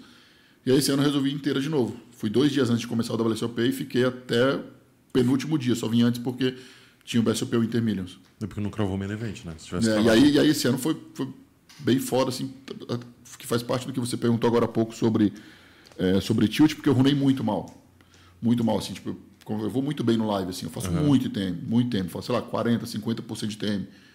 E em Vegas eu fiz, sei lá, 8%, Caralho. 10%. Imagina, joguei 80 e poucos torneios, fiz 8 TMs. Você jogou 80 e poucos torneios? 84 Isso, torneios. Entre entradas e reentradas, né? 84. Cara, é muita coisa. É muita coisa. Pra... Eu folguei acho que três dias, assim. É isso que eu ia falar, não, quase não tem folga. Não, né? folguei três dias porque, sei lá, Monster Stack, passei num A e folgava num B. Aí fazia alguma coisa ali com a Paula. A Paula nos últimos 30 e poucos dias a Paula foi. É, eu ia perguntar se ela ficou, ficou só mais Os primeiros final. 14 ela não foi, depois ela foi. Que também, pô, uma 35 Bastante, bastante. dias Nós ficamos, na verdade, 49, eu fiquei, eu fiquei 49 e ela 35. E, e aí foi uma, mais, que foi meio que uma prova para isso, pra, pô, como não tiltar runando desse jeito em Vegas, assim, sabe? Uhum. Muito, muito mal mesmo com aquele field, cara, porque tem, tem sei lá, tem quem acha que o field é porque é Las Vegas, não, é o é o melhor field do mundo, pô, os caras não, são muito ruins. É, a impressão é muito errada que a galera tem. É. A galera acha que, pô, Las Vegas é só profissional e tal, cara. É o contrário. Não, ao né? contrário. Até, é, é, e aí, a- para Las Vegas, a impressão é essa. E aconteceu um, um- um caso engraçado com os amigos, até de Rondônia, que foram para Las Vegas esse ano. Que eles foram pela, pela primeira vez para Las Vegas e eles ficavam desviando do WSOP. Ah, não, vamos jogar em tal, então não vamos jogar no WSOP. Pô, O WSOP é onde os profissionais vão. É o contrário, pô. Os americanos, é, é, o WSOP, o poker para o americano é como se fosse, sei lá, o futebol para o brasileiro. Então o sonho do cara é jogar campeonato mundial de poker. Então aquele americano que de 70 anos que sabe aquele poker lá de 1980, quer jogar o WSOP, ele não vai ficar procurando cassino para jogar. Sim, não vai pegar o Horse Então os lá. piores jogadores estão no WSOP, porque é o sonho do americano estar ali jogando aquilo e tal. Aham. Então, é, foi o meu pior, pior, pior ano em Vegas, foi, runei bem mal, bem mal, e foi uma prova de, de resiliência ali, Não, sabe? pô, tipo assim, pô, você runando mal daquele jeito, não, tem que acordar no outro dia, tem que jogar, pô. Não, e Daqui você, dois tipo, dias. passar essa fase, chegar e já vir pro Brasil direto pro Interminos, E cara, aí? é mais uma prova de, tipo, não tem tilt mesmo. Não, e foi, foi bizarro porque cheguei no Intermilhos voei, né? Tipo assim, Sim, é, fiz dois HUs no mesmo dia. dois HUs no mesmo dia, exatamente, tipo, sei lá, nono e décimo nos dois high rollers. No- no- eu fui mal no, no super high roller, mas em dois high rollers fui nono e fui décimo. Uhum. É, é, nos dois ali, tipo, por um acaso, uma variância, tomando, tomando cagada nos dois ali, tipo, mas que faz parte, que senão teria sido melhor ainda. Mas aí joguei 11 torneios, fiz acho que 7 TMs, 6, entendeu? Tipo, aí tipo, digamos, voltou ao normal. Tipo, opa, minha vida, minha vida voltou ao normal. Mas é, esse dia dos dois HUs, cara, eu, tipo, como jogador de online, eu fiquei muito impressionado, porque, cara, um torneio ao vivo cansa muito. Tipo, pra mim, pô, ficar ali sentado naquela mesma situação, pô, ouvindo, tentando conversar com o pessoal, interagir, que eu gosto também. É, cara, você, tipo, terminar, o- foi no dia 2, então você terminou o dia 2 Aham. inteiro, e aí já engatou em outro e já foi até o HU de volta. Tipo, Isso. Cara, deve ter tido um dia de 15 horas jogadas por aí, tá ligado? Porque É, esses da noite, turbeta, 16, é. 16 horas Tipo, de jogadas. duas às. Não, de duas às 5, 15 horas. E, cara, tipo, tem uma preparação também física nesse Dá- sentido? não dá, dá pra ver que não. né? Ah, pô, você tá bem. Você tá bem. Não, tipo, eu, eu deveria fazer mais, mas muito, a gente faz muito pouco. Tipo assim, eu tenho, tenho academia no prédio e tal, a gente vai Uhum. muito pouco, assim, muito menos do que deveria. A gente vai e se cobra e aí coloca personal para você se obrigar a ir, aí vai. Então, pré-Vegas a gente estava com personal e tal, mas não muito, assim. Foi para Vegas na pegada, assim, de cara, vamos todo dia na academia. Nos primeiros dias lá em Vegas eu fiquei com o Gini. E o Gini é um cara que ele, ele só anda a pé em Las Vegas. Se for. Qu- Quantos quilômetros for, não Nossa, faz interessa. 45 graus a Não pé. interessa, ele só vai a pé e ele vai na academia todo dia ou duas vezes por dia e tal. Então eu falei, não, vou me obrigar. E meio que eu não ia com ele, porque ele gostava de ir em outro, e tal, mas eu acordava, aí eu ia. Uhum. Eu tava meio que numa pegada, né, porque daqui a pouco eu continuo falando mais sobre, né, sobre a empresa, de, de, de- de trabalhando pela empresa, com- pela empresa também. Então acordando bem cedo, acordando 8 horas da manhã de Vegas, que era meio-dia daqui já, para poder cuidar da rotina da- das coisas da empresa, para 11 horas da manhã, meio-dia e jogar. Então, acordava, fazia várias coisas, três, quatro reuniões, aí ia na academia, voltava, aí que ia jogar e tal. Então, Então tava rolando uma preocupaçãozinha. Com... no começo, foi os primeiros 14 dias ali com ele, aí a Paula chegou, nós fomos dois, três dias, um cobrava o outro, depois já bateu a preguiça. É, mas é difícil, com 8% de TM é difícil Bem conseguir isso. querer levantar pra ir pra É, era tipo isso, falava, ah, eu runei muito mal ontem, eu mereço não ir hoje. E, e tava acontecendo todo dia, então eu falava, tipo, aí, é, é, foi, foi piorando, foi piorando, mas eu consigo muito isso, assim, não, é, é, não queimar, não tiltar, não fazer nada diferente, sabe? Eu tinha uma hora que você falava, sei lá, tá jogando torneio, tá- eu joguei torneio até 10 mil dólares em Vegas, que de 10 mil eu joguei 4. Então tem uma hora que você vai jogar um quinhentão, você fala, ah, isso aqui vai de qualquer jeitão. De uma hora você falou assim, mano, o que você tá fazendo? Sim. Sabe, carreira, tipo assim, eu, eu fiquei, como eu falei, 84 anos e isso me aconteceu uma ou duas vezes. Mas, mas não de, de, de- estar fazendo merda, mas do tipo, cara, esse de quinhentão aqui eu vou ficar grande logo. Aí duas eu falei, não, o que eu tô fazendo? Não, mano, não posso fazer isso. Aí voltar e não. Tanto que um dos que eu fiz reta final foi o de 500 lá, que até o- foi no dia que o Ariel tinha chego, o Ariel não queria jogar. Ele falou, não, vamos jogar, pô, tá louco? Aí fizemos reta 40 left, 50 left, eu e ele. E, e era um desses, tipo, então a gente tem que levar a sério, seja qualquer um deles, né? Tinha, tinha dias, é, é, é coisa que o pessoal tá brincando, pô, você é doente, como assim? Cair do torneio por acaso, cair cedo e jogar aqueles deep stack, duzentão, 200. Uhum. Pô, o torneio paga 20, 30 mil. Eu tô aqui, pô. né? É, Tipo- eu tô aqui. vou- se eu não fizer isso, eu vou fazer o quê? Vou, vou, sei lá, vou sair, vou beber. Eu tava na pegada de, de, apesar de gostar muito de não beber lá em Vegas, a gente tinha combinado, ó, vai ficar 50 dias, só vai beber dois ou três dias, no máximo. Que meu aniversário caía no meio. Então vamos beber no seu aniversário, mais um dia, sei lá, até brincamos, no seu aniversário e no dia do bracelete. Então tava na pegada de não beber, de não. Não, então jogar. Jogo, irmão, É, jogo. jogar. Massa. Tanto que é é uma, uma das coisas que me ajudou um pouco na reta. Eu satelitei 210K, entendeu? Tipo assim, pô, enquanto qualquer, eu tava fazendo qualquer outra coisa, olha, eu via que tava rolando satélite do 10K, eu ia lá. Satélite 10K, satélite tem um 5K, tipo, entendeu? Tipo, Então, você, essas coisas ajudaram tanto, assim, e, por isso, assim, por você ter um, um como falo, um compromisso, né? Disciplina, né? Sim, uma disciplina, fato. Eu queria voltar um pouquinho no tempo que você ajudou Rondônia e Acre a conquistarem o campeonato de pôquer por equipes. Você era o capitão ou você estava jogando? Não, eu tava jogando. Esse Tava ano eu jogando. tava. Esse ano eu tava jogando. Jogando. É, é eu. Já participou várias vezes do, do Todos evento? os anos, né? Todos tipo os assim, é, e mais uma coisa, volta lá naquele assunto de- de- das coisas se misturarem e muitas vezes das pessoas acharem, ah, é fácil o Caio ele é o presidente da federação, mas quando as pessoas me perguntam isso, eu falo, então faz assim, então você cita sete pessoas de Rondônia para ir numa seleção, você precisa montar uma seleção de Rondônia, monta Sim. você, uma seleção com sete. Não me coloco. Não, é- não é nem, fala, fala você uma seleção com sete. Aí o cara, ah, você tem razão. Tipo, eu falei, pô, mas não é isso, mano, faz você uma seleção com sete. Tipo, são, são poucos de fato os nomes já, já de destaque. Então tem, tem muita gente boa lá, tem uns caras bons. Tem algumas pessoas de muito destaque. sei lá, a gente comentou até mais cedo, né? tem o João Vale, pô, tem o Gerson, os moleques estão voando. Tem um, no interior lá o Wendel. É, é um ou outro. Não tem como se fazer uma seleção para um torneio brasileiro de pôquer por equipes, que vai jogar um torneio live e não colocar o Caio, pô, que já ganhou o BSOP, o LAPT que era junto. já- Não, ainda mais que tem toda a questão geográfica que o cara tem que ir para São Paulo jogar o, o evento e tal. Então é, não é qualquer um que está E- disponível. Então eu joguei todos os anos, acho que, acho que é desde 2014 que esse evento existe. Na verdade, Rondônia não jogou 2013, a seleção não, a federação não estava pronta. Uhum. 2013 é o primeiro ano que a gente não participa, depois 2014 participa. Em 2015 a gente ganha, 2016 é terceiro, 2017 terceiro. Foi bem legal. Assim. Sim. E, e- e isso eu dou, como eu falei, a gente tem, tem pessoas boas lá e também muito, acho que é o, o, o tesão que o cara vem, sabe? Com certeza, representado. Você pega um cara que vem de Rondônia para jogar, é um pouco diferente de alguém que vem, ah, sei lá, seleção do Paraná. É porque quando chega lá, todo mundo dá o gás mesmo, seja Aham. quem quer que seja, seja o Nerd Guy ou seja o, o Zezinho lá de Rondônia. O cara chega, o cara vê o tesão que é. Parece que não é um tesão, o torneio é muito legal de jogar. Mas às vezes o de Rondônia tá com mais sangue nos olhos, sabe? O cara fala, pô, mano, preciso ver o cara, sei lá, lá do Amapá. O cara fala, mano, preciso. Acho que parte tudo daquela representação que você falou de tipo qual é o estado que o poker tava lá ah, até Sim. agora. Então, tipo, tá crescendo ainda tal. Então, às vezes pro cara mostrar até pra família dele ou mostrar pros amigos dele, cara, ó, eu tô aqui representando nosso estado Sim. e toda a comunidade. né? E, e aí, então, de 14 a 17 eu, jo- eu joguei pela seleção. Aí, em 18, eu não joguei porque eu estava disputando ranking. Eu, eu- mas, mas aí, quando eu, eu, eu falei assim, eu falei, galera, eu não vou, acho que eu não vou me colocar na seleção esse ano. Falei entre as seleções, assim, entre as federações, Aham. porque eu vou tô disputando ranking. Então, a pessoa falou, mas como que monta a seleção de Rondônia sem o Caio? Aí perde a lógica do torneio, pô. Acho que é Assim, ser os melhores, né? é, a lógica do torneio é. É o cara lá do, de Rondônia sentiu tesão de vir jogar com o Pervigar. Tipo, Pervigar Uhum. tá, sei lá, de vir, entende? entende? De vir jogar com, com o Padilha. Se, você não, se o Caio não estiver na seleção de Rondônia, perde um pouco o sentido. Falei, então eu posso ficar como técnico? Eu estou disputando ranking. Eu, vou- eu não, eu não quero zoar também aqui com a seleção de Rondônia. Sim, pô. jogar de eu fico como jeito. técnico, eu fico ali ajudando, mas na hora que eu precisar jogar um torneio por causa do ponto do ranking, eu vou. Não, tudo bem. Então 18 e 19, eu já fiquei como técnico. E aí, aí depois teve pandemia, não teve, e aí esse ano eu joguei de novo. Aí já como jogador, aí que eu não estava disputando ranking nem nada. E a disputa de ranking é uma coisa que, na época, pra você, foi algo que você queria por conquista pessoal ou era uma coisa que tipo tinha um financeiro atrás? não, não, na coisa- verdade, nos dois anos que eu, eu fui vice dois anos. Foi visto dois anos. Eu aham. fui vice 2014 e 2018.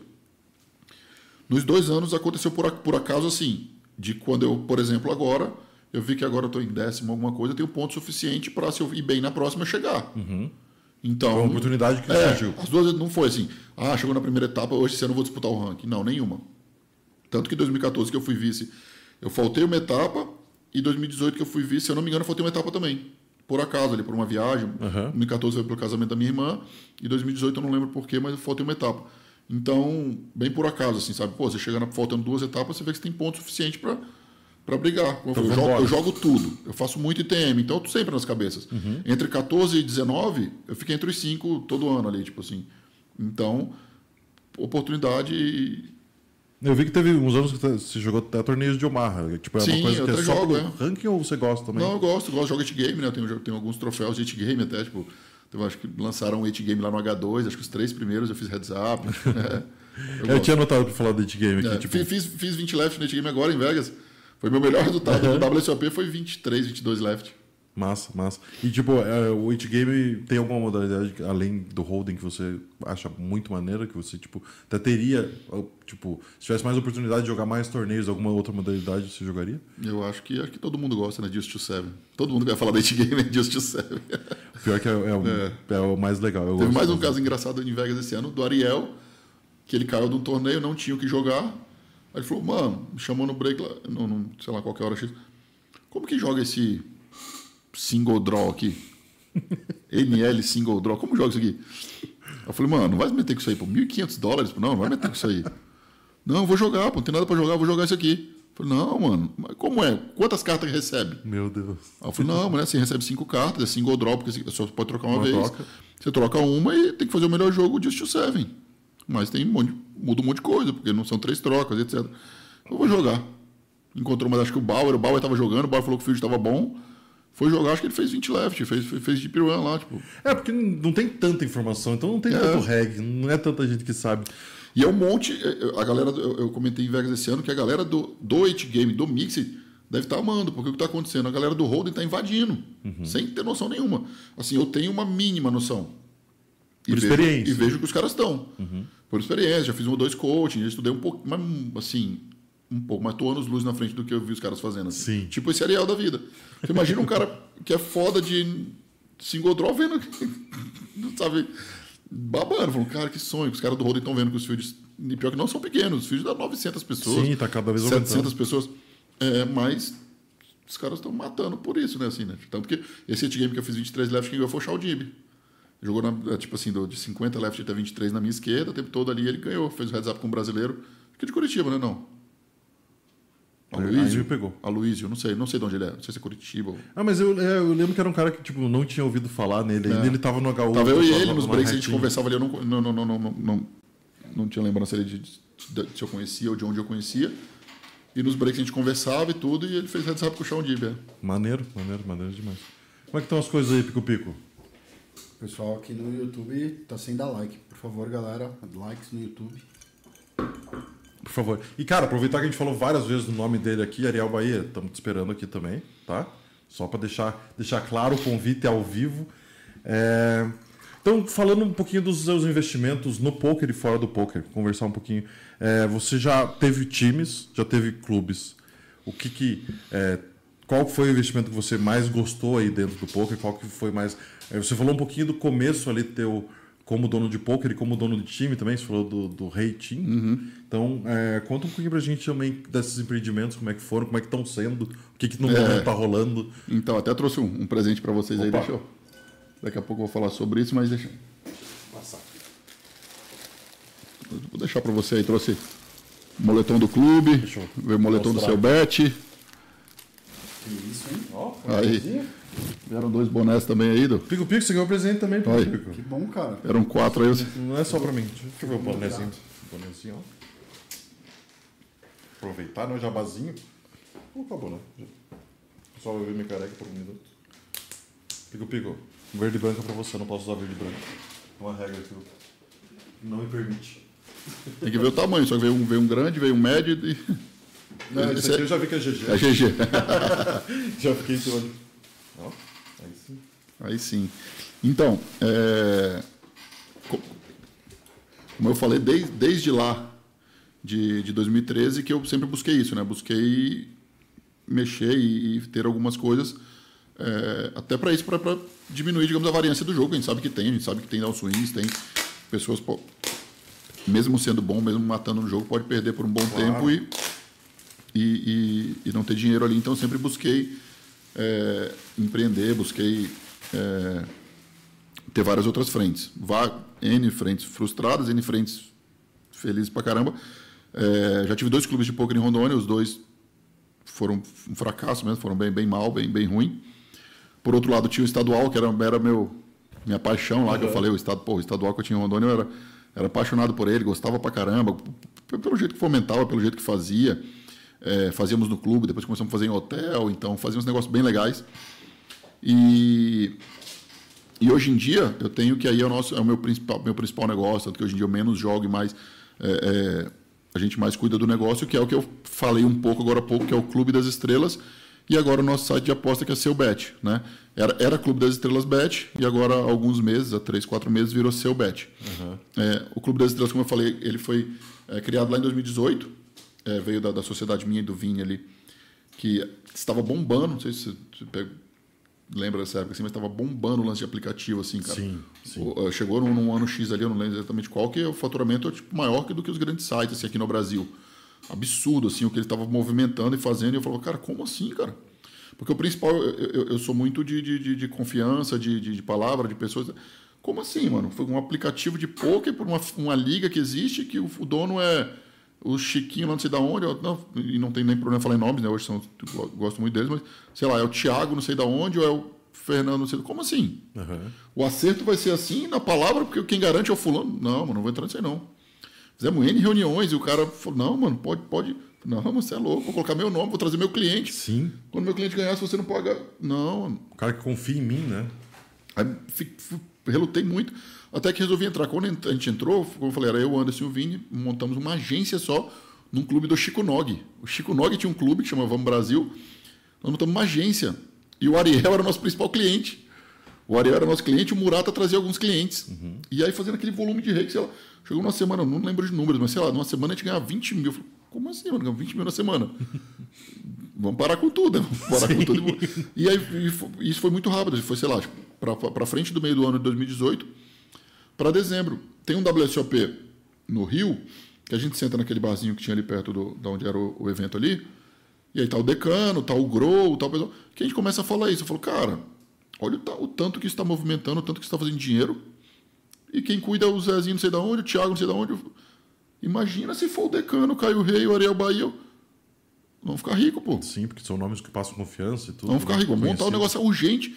Aí junta na hora ali, o, o Grow já não podia porque é sócio do H2, o Murata tá na hora, a gente vira essa socie- sociedade. O único que não tá na mesa na hora ali é o Anderson, mas o Anderson era, o- nosso braço direito, é o cara workaholic, trabalha o tempo inteiro e tal, bem bom de trabalho, então falou, cara, o Anderson vai pilotar o negócio, nós, nós vamos fazer o comercial, nós somos a cara do negócio, que nome, que nome Clube das Estrelas, porque, pô, tá, sei lá, tem, tem três Só tem aqui entre os estrela 10 aqui. melhores do Brasil, sei lá, algo assim. Aham. Só que na época, né, para não me alongar muito como, de como funciona a dinâmica, existe o clube e existe a liga. A liga, ela, ela cuida, de- ela cuida não, ela une vários clubes para poder dar liquidity para o negócio, para poder dar action. Porque senão o clube tem uma quantidade pouca de Muito jogadores. limitado. Então, vamos montar a Liga das Estrelas. E, e na época a Liga podia colocar 12 clubes. E os 12 vão ser clube das estrelas de 1 a 12. Não vai ter clube de ninguém, é o nosso. Não vamos. Porque como que eu vou dar um clube pro fulano lá de, sei lá, de Fortaleza? E se esse cara não pagar a gente? Sim. Vamos fazer nós mesmo. Fazer quem confia, né? Só que, é, tam- ao mesmo tempo, um monte de jogador de pôquer. Um monte de preguiçoso, querendo não, pô. Ó, um monte de gente com agenda também, né? Não, com, com isso, de fato, preguiçoso, né? Preguiçoso. Queria fazer, tinha ideia, sabia fazer, mas fazia mais ou menos. Se to- várias pessoas falam, se naquela época, 2018, a gente faz com o sangue nos olhos, sei lá, que a gente tem hoje, ou que algumas pessoas tinham na época, hoje tinha chance de, de, de ser um negócio gigantesco. Só que na época foi meia boca, meia boca, meia boca. A gente viu que a liga a gente não conseguia sustentar. Porque a liga tinha que ter 12 clubes, tinha que conseguir encher 12 clubes. Cada clube precisava de mil e tantos clientes. E não dava, não era assim. A realidade que a gente achou lá em 2018, que era assim: fala que é o clube agora do Caio, do Decano e do Ariel, vai vir todo mundo. Ninguém queria saber, pô. O cara lá que, já é o, o dono da parada tá honrando não sei quantos anos com o pessoal. Sim. Então o pessoal já confia nele. Sim. Esse nosso papo de que. Não, o nosso papo era: não, nós vamos dar 5% a menos de rakeback, porque por causa de credibilidade, pô, você tá jogando com a gente. O cara falou: não quero saber, irmão. O cara lá me paga toda semana. E, então caiu por terra o que a gente achava. Apesar que isso é muito válido, é muito importante, muita gente escolhe jogar conosco Claro. até hoje por conta da credibilidade. O cara lá honra vários anos. O, Sim, o cara já construiu a credibilidade dele. Então, é, não foi muito aquilo que a gente achava. Então, foi acontecendo, foi acontecendo, a gente resolve não ser mais liga, ser só clube. Com a quantidade de clientes que a gente tinha, eram quatro clubes, sei lá, eram 4 mil clientes, vou estar, colocar isso dentro de alguma liga que tenha action boa, porque a gente não tinha action, não tinha action suficiente. A gente vai para uma, pra um, pra um, pra uma outra liga, chamada Liga Prêmio na época, passa mais um pouco a Liga Prêmio se junta com a Suprema. Foi até boa parte da força que a gente deu para ele que fez ele se juntar com a Suprema. E a Suprema, aí de- depois várias outras fusões, várias outras coisas, que a Suprema é o que é hoje, né? Tipo, Sim. Então, depois chega num outro momento, a gente gigante na Suprema, fazendo um absurdo de reiki mesmo, ah, que o H2 resolve montar a Liga Super Poker. E, pô, não tem a menor chance de o H2 montar um negócio e a gente não ir, né? Sim. Tipo, principalmente eu ali e tal. É, na hora que, que, que a gente reúne, que o pessoal fala, já montar a Liga Super Poker, a gente quer que venha fulano, ciclano, ciclano. E o Clube das Estrelas, na hora a gente já bate o martelo e fala, não, tamo junto. Vamos, claro que vamos. Vamos. E aí a gente vai para a Liga Super Poker. Sofre com a mesma coisa que a Liga das Estrelas sofreu não sei quantos anos atrás. Não adianta vir H2 ou Federal. Falta liquidity, que a Suprema já tem, a Suprema já é de confiança. Uhum. O cara lá já mostrou que ele é de confiança e que é bom de trabalho. Então a gente sofreu com a mesma coisa que, que a Liga das Estrelas sofreu lá atrás. E então, graças a Deus, depois deu tudo certo. É, ter rolou uma boa conversa, juntamos, juntamos a Liga Super com a Suprema, fundiu com a Suprema e passamos todos nós a ser sócios da Suprema e passar a, a compartilhar aí sim uma action boa, uma liga boa, uma liquidity boa e aí é, tá aí até hoje, cinco anos já de Clube das Estrelas. Como eu falei, a gente lançou agora o site de aposta aí, é, é seu bet, então tá, tá muito bom, é, é a nossa maior aposta hoje. Tanto que, como eu falei, estava em Vegas e acordava cedo para cuidar das coisas, para trabalhar, depois jogava. Hoje em dia eu mais cuido do que jogo, mas faço maior questão de ir em todos os circuitos, os circuitos grandes. Uhum. Eu faço questão de ir. Massa, massa.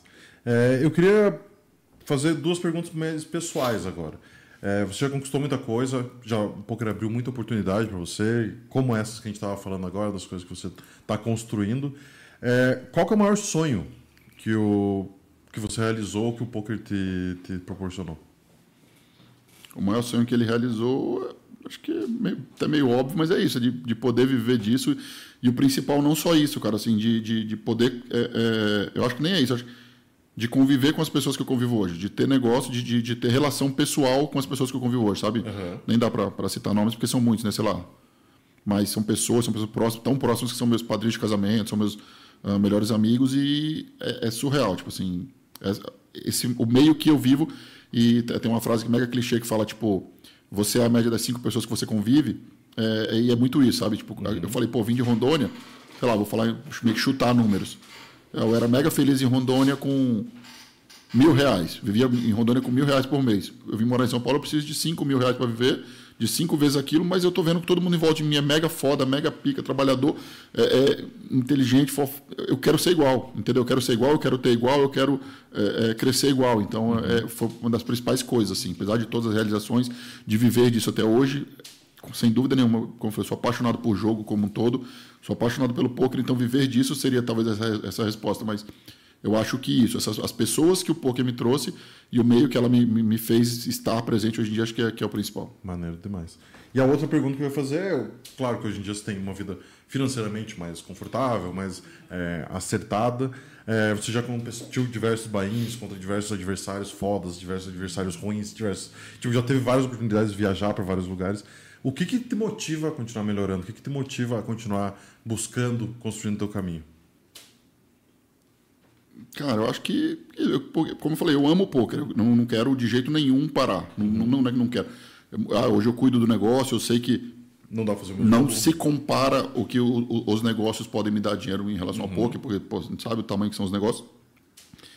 Mas eu não, não, não, não quero, não cogito e nunca vou parar de jogar poker. Então, e, e, é isso, querendo o poker é, é, é, muito competitivo. Eu sou uma pessoa muito competitiva, então eu quero estar sempre brigando de igual para igual. Como eu falei, eu tenho certeza absoluta que, ah, nossa, se eu for jogar com quem são os picas do Brasil hoje, molecada que tá me matando de estudar aí, ou sei lá, Nine Tails e etc., é, é, vários nomes aí, sem dúvida nenhuma, são muito melhores que eu, mas eu não, não quero competir com eles, entende? Uhum. Como eu sempre falei, eu quero só continuar ganhando, eu quero continuar sabendo que eu sou bom, continuar é, é conquistando as minhas coisas, vou, vou, vou meio que continuar pelo meu caminho, sei lá, como se fosse, digamos, comendo pelas, pelas beiradas. Sei lá, eu vou olhar um torneio é, de 50 mil reais do Bahia, eu olho só tem os fodas lá. Pô, de repente eu não vou, não faço a menor questão. Tipo, hoje em dia eu vou porque eu gosto, porque eu é, jogo e tal, mas você olha, só tem regra, eu não tô, não tô afim, nunca, nunca fui, nunca foi ir lá ficar batendo cabeça com regra ou mostrar que, que eu sou melhor que alguém, nunca tô atrás disso, sabe? Então,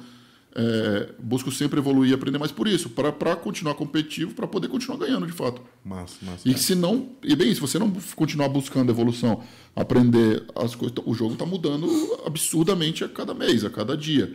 Então, se você não buscar melhorar, aprender, entender, é, você vai ficar para trás. E eu tenho essa uma grande vantagem disso. Eu não, eu não estudo 5% do que essa galera estuda, não estudo 10% do que essa galera estuda, mas se alguém comentar alguma coisa, eu vou pesquisar sobre, eu vou buscar sobre e eu vou. Ou talvez intuitivamente que eu vou aprender sobre ali e tal. Ou, uma vez o Padilha comentou comigo assim, ele falou, cara, você é o cara. Eu nem sei se o quanto você já estudou de GTO, mas você é o cara que intuitivamente joga mais. O GTO mais perfeito que eu já vi. Tipo é, assim. Então.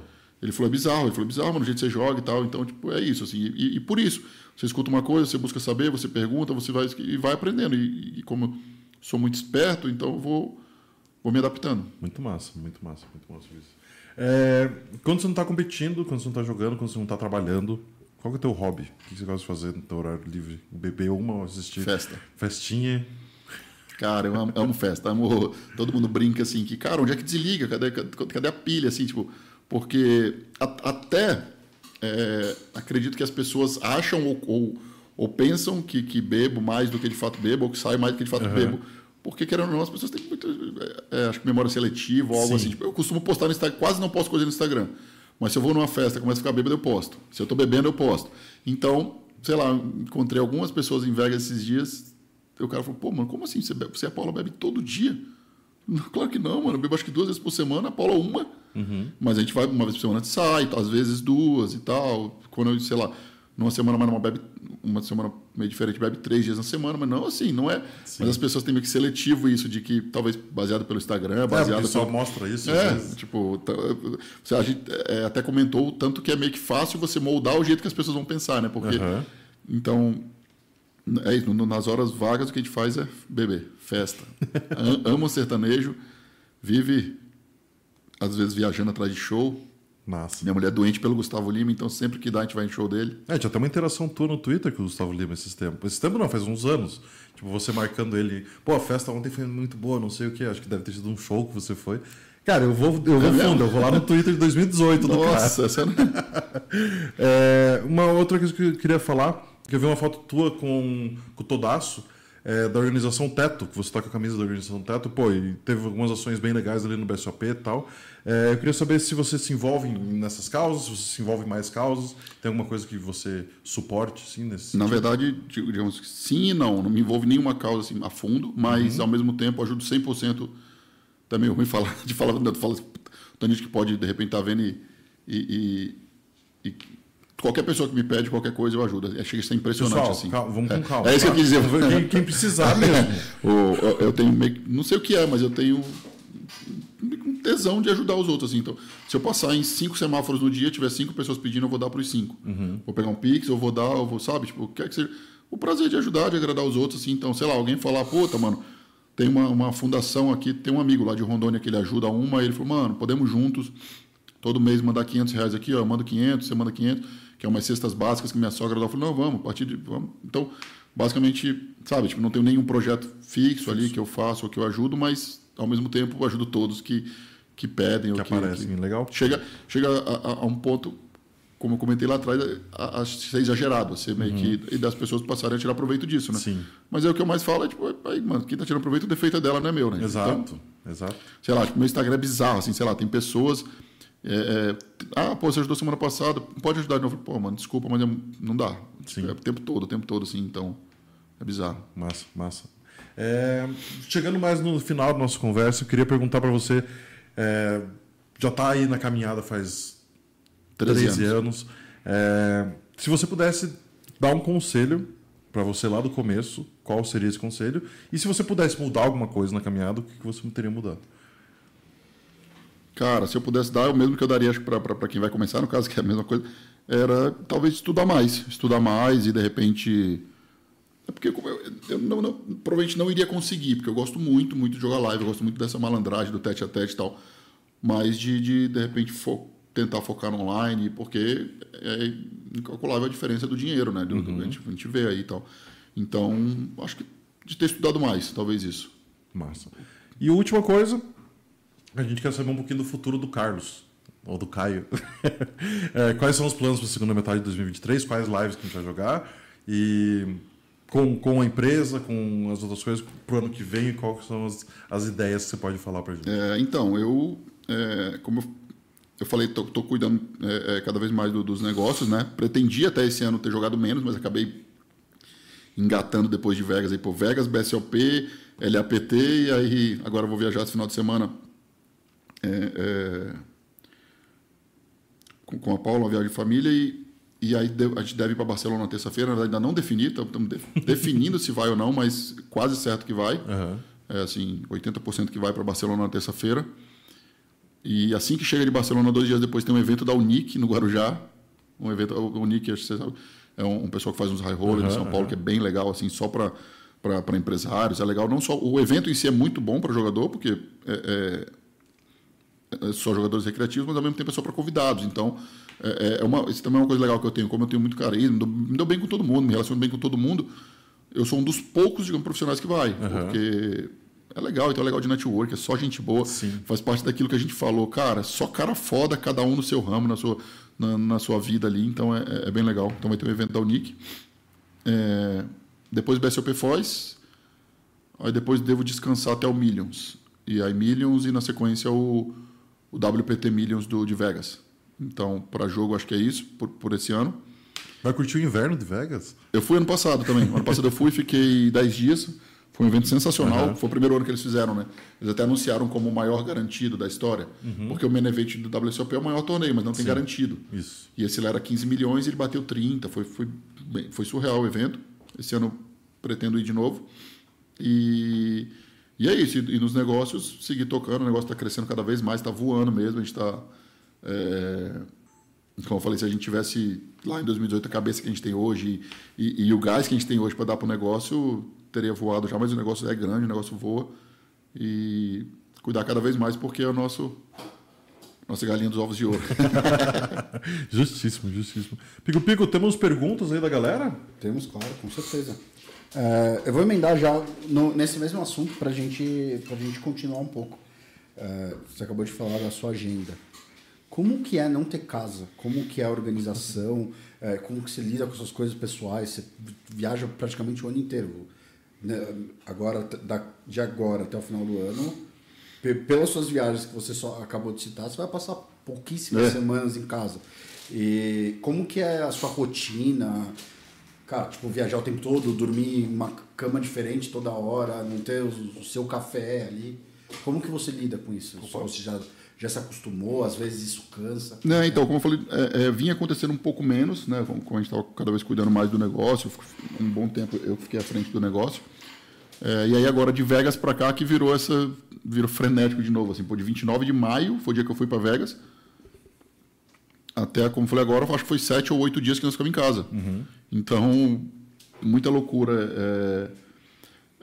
É, é bem cansativo, mas eu, eu me, me, me, dou bem com isso, fico bem tranquilo, assim, assim tem, umas, tem umas particularidades, assim, né, tipo, pô, gosto, amo o banheiro, assim, que o banheiro seja bom, que o chuveiro seja quente, seja forte, Porra, a cama. Minha cama hoje, minha, lá, lá em casa, a gente dorme na cama com sete travesseiros. Pô. Então você chega no hotel, às vezes tem um, às vezes tem dois. Tem que ligar lá e. A mulher fala, você quer mais três travesseiros? Como assim? é, então, tipo, tem algumas coisinhas ali, mas eu me, eu dou bem, assim, eu curto bem, eu costumo. É, sempre só ver o lado bom da parada, assim, sabe? Pô, se tá acontecendo isso, é por isso, é por isso, é por aquilo. E muito foda. A gente já falou, o aluguel lá em São Paulo é caríssimo e em três meses nós pisamos sete dias. Nossa, sei lá, deve ser uma tristeza. Gastando um absurdo. Ela falou, pô, se não fosse nosso apartamento, não tivesse tanta coisa, feito, feito do jeito que a gente, que, tipo, com tanta coisa nossa lá, dá vontade até de, sei lá, alugar no Airbnb, sei lá, porque é muito tempo, mano. Mas também não dá, não dá pra fazer diferente, né? É...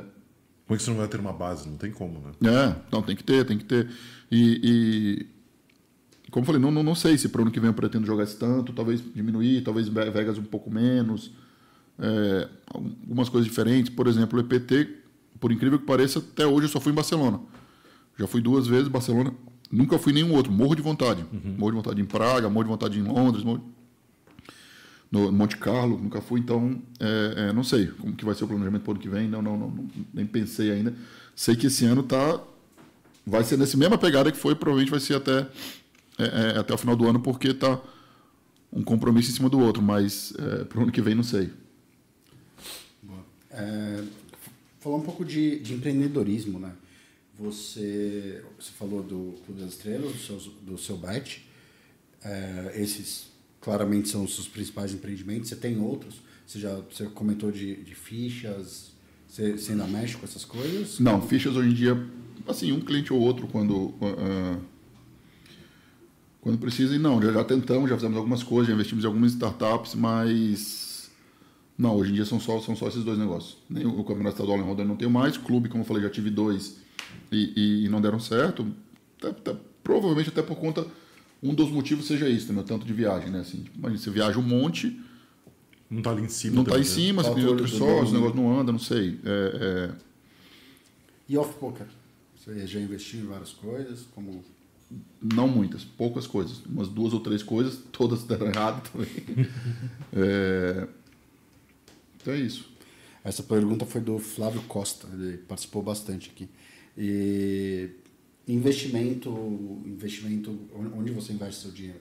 Fora os renda fixa, renda variável, você Bitcoins? Não, você... eu, todo mundo tem, né? Todo mundo todo tem. Mundo. Não, eu não tenho, cara. Não cara, tenho. Você é o primeiro, eu acho que foi aquela entrevista que eu pergunto que não tem. Não é tenho, cripto. Não tenho cripto, praticamente nunca tive. Parabéns. Deixa eu te dar parabéns. Você se livrou da dor de cabeça. é... Hoje em dia, basicamente, mais nos negócios mesmo. Tipo, os negócios, como eu falei, a gente acabou, lançou, o negócio precisou é, é, de muito dinheiro e tudo, então não tenho, não tenho muito investimento em lugar nenhum, praticamente. Eu tive alguns problemas, fiz alguns investimentos, tive alguns problemas, então. Dorzinha de cabeça. Aqueles investimentos de alto risco. são, se, são sempre esses, né? É.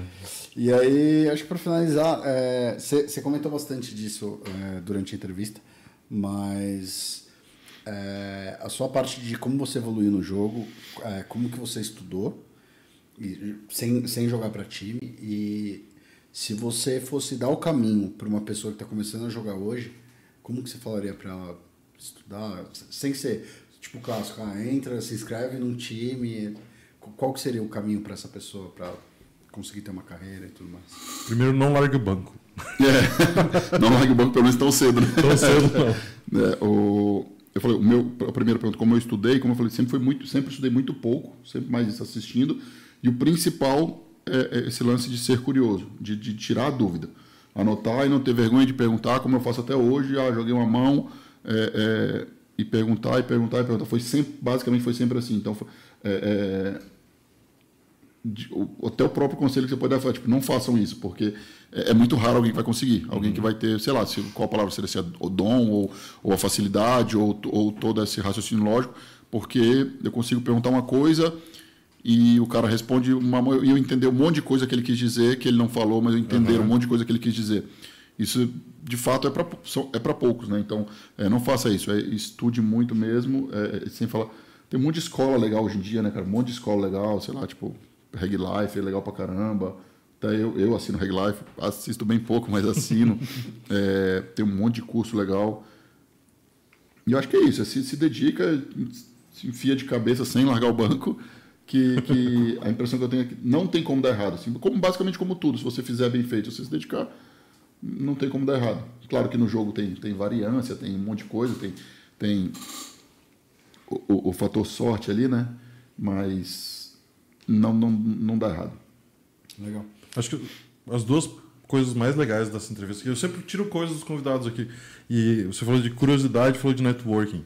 São duas coisas que, cara, a galera não, não valoriza tanto no poker e, cara, que te levam muito longe. Networking te Sim. abre oportunidades, pô, Absurdo. demais. Você conhece, pô, tô conversando com você aqui, fazendo um podcast porque eu tô num time há tantos anos. Então, tipo, você não sabe o que vai acontecer daqui a 5 anos, daqui a 10 anos.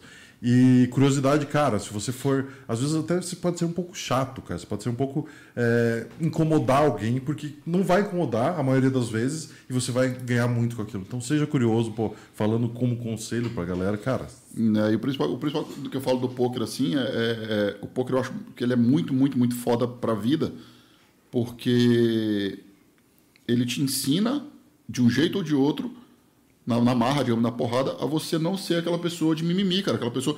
Porque você não tem, você não tem essa opção. Uhum. É, é você aprende a ser uma pessoa que você. Porque o que, que eu quero dizer com isso?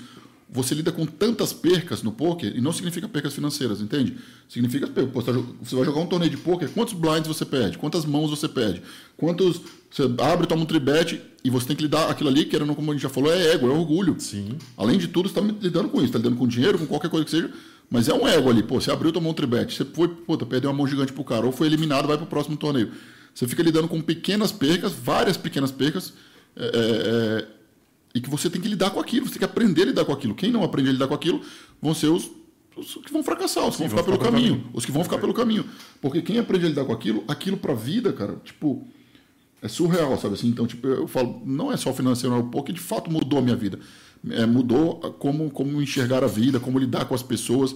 Eu, eu nem, nem tenho vergonha nenhuma de falar isso, eu, enquanto criança ou, ou mais ma- mais, mais novo, achava que era a coisa mais legal do mundo, sei lá, você tirar vantagem de alguém que, sei lá, sei lá, se for você jantar hoje e a conta der 100 reais, eu quero arrumar um motivo do porquê você tem que pagar 55 ou 45. Sabe? Tipo, sei lá, eu quero inventar um motivo. Hoje em dia, cara, eu tenho, tenho pavor, eu tenho ojeriza de alguém enganar alguém por um centavo, alguém que foi graças ao poker. Sim. Tipo, o que o poker fez comigo é, é surreal. Então, não falo, tô falando sobre financeiro, sobre nada. É bizarro, sabe? Então, qualquer, tipo, ele muda de fato a vida das pessoas. Ele, ah, ah, esse monte de empresários, eu tenho certeza que o, o quanto os caras passaram a ser mais bem-sucedidos depois de lidar com o poker, sabe? Sim. Com isso, você, você aprender a lidar com as percas. Você cria uma casca absurda, cara. Imagina, como eu falei, pô, fui em Las Vegas, investi um absurdo, joguei cento e tantos mil dólares, joguei 84 torneios, 50 dias apanhando, perdendo e falei, você tem que levantar a cabeça no dia e jogar. Senão o boleto vai vencer. O aluguel vai vencer, as contas vão vencer. Você tem que jogar. E voltar de lá, como você falou, pô, você voltou de lá e foi pro Intermídios e voou. Como assim? Depois de apanhar, quando você falou que apanhou?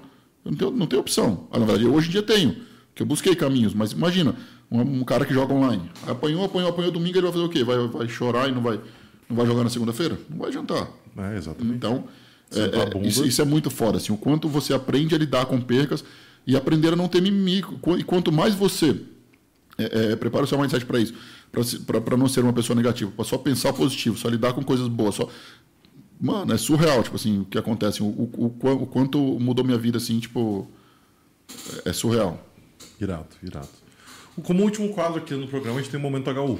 Basicamente, eu falo uma palavra e você responde com uma palavra, uma frase, responde do jeito mais sucinto possível. É, Então, podemos começar? Podemos. BSOP, Minha casa, Rondônia, minha terra, família, tudo para mim. lugar que ainda quer conhecer, Monte Carlo, ídolo no poker, Federal, torneio favorito, BSOP, um sonho ainda não realizado, o bracelete WSOP. Acho que esse é o de todo mundo, né? É, uma saudade, Uma saudade. Hoje da Isabela, no caso. Minha sobrinha aqui, minha xodó. é, poker, Tudo na minha vida. reconhecimento, Cara, reconhecimento, como eu já falei, eu acho que é só o resultado do trabalho bem feito, sabe? Tipo, é, é isso. Paula, Junto com a Isabela e com o poker, tudo na minha vida. San Emilion sem cueca, Um marco muito importante porque era uma semana de vir embora pra cá. Pra cá não, pra São Paulo. ídolo fora do poker, Ídolo fora do poker. Nossa. Gustavo Lima. comida favorita, Churrasco. uma frase que leva pra vida,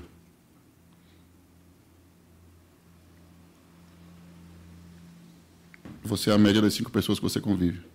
e um recado para as próximas gerações. Estude, se dedique e seja curioso.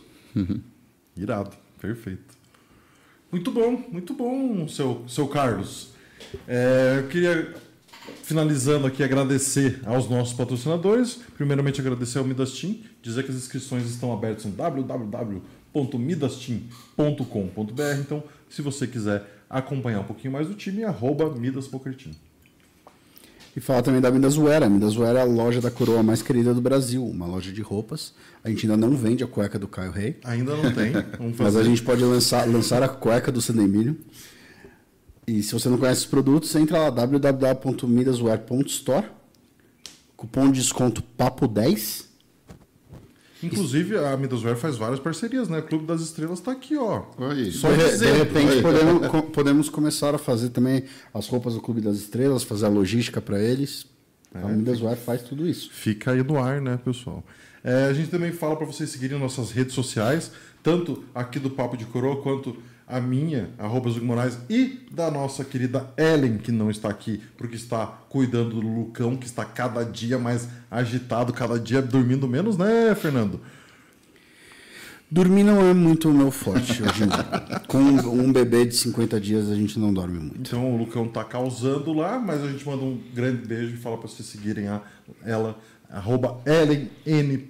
Não, para novidades sobre o Lucão. É, Caião, deixa aí suas redes, é, onde que você aparece, onde que o pessoal pode te seguir, ver as novidades da sua vida. É meu Instagram, arroba Caio Rei. Arroba Caio Rei. Caio ah, Rei H-E-Y. O Rei é sobrenome mesmo, viu, gente? E lá que você pode ver que ele bebe, só os dias que ele bebe ele posta. Então, postou, você já sabe. A gente sempre. Opa, quase caí. A gente sempre encerra nossa entrevista dando um troféuzinho. A gente sabe que já É tem uma sala grande de troféus na sua casa, mas fica um troféuzinho Pô, da sua tem um- participação aqui. Obrigado. Tem uma, uma estante gigante na varanda de casa lá até essa semana, como, como acabou sendo muito boa os últimos dias, né? Foi, arrumei dois troféus no BSOP e dois no LAPT.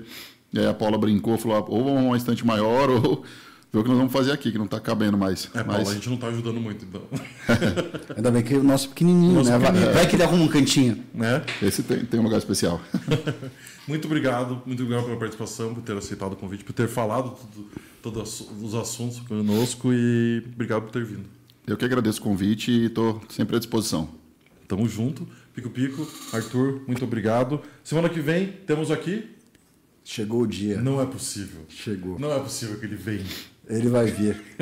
Daniel O Almeida. cara mora 3km daqui, nunca apareceu. O cara, aqui. vai- o cara é vizinho e resolveu aparecer. Daniel Almeida vai dar o ar da graça. Então, semana que vem teremos o vovô aqui. Se você quiser acompanhar esse papo, Esse às é 19 horas. imperdível, é assim? É, então. Maior fofoqueiro da história do poker Eu brasileiro. não vou perguntar nada de poker pra ele. Eu quero saber só as fofocas. Ele é o maior fofoqueiro. Então, semana que vem, 19 horas, a gente se encontra aqui nesse mesmo canal. Espero vocês. Muito obrigado por ter assistido mais um episódio. Obrigado quem mandou pergunta. Obrigado você que deixou seu like aqui. Você que está vendo o vídeo depois no YouTube, deixa o like também. E até semana que vem, galera. Um abraço. Tamo junto.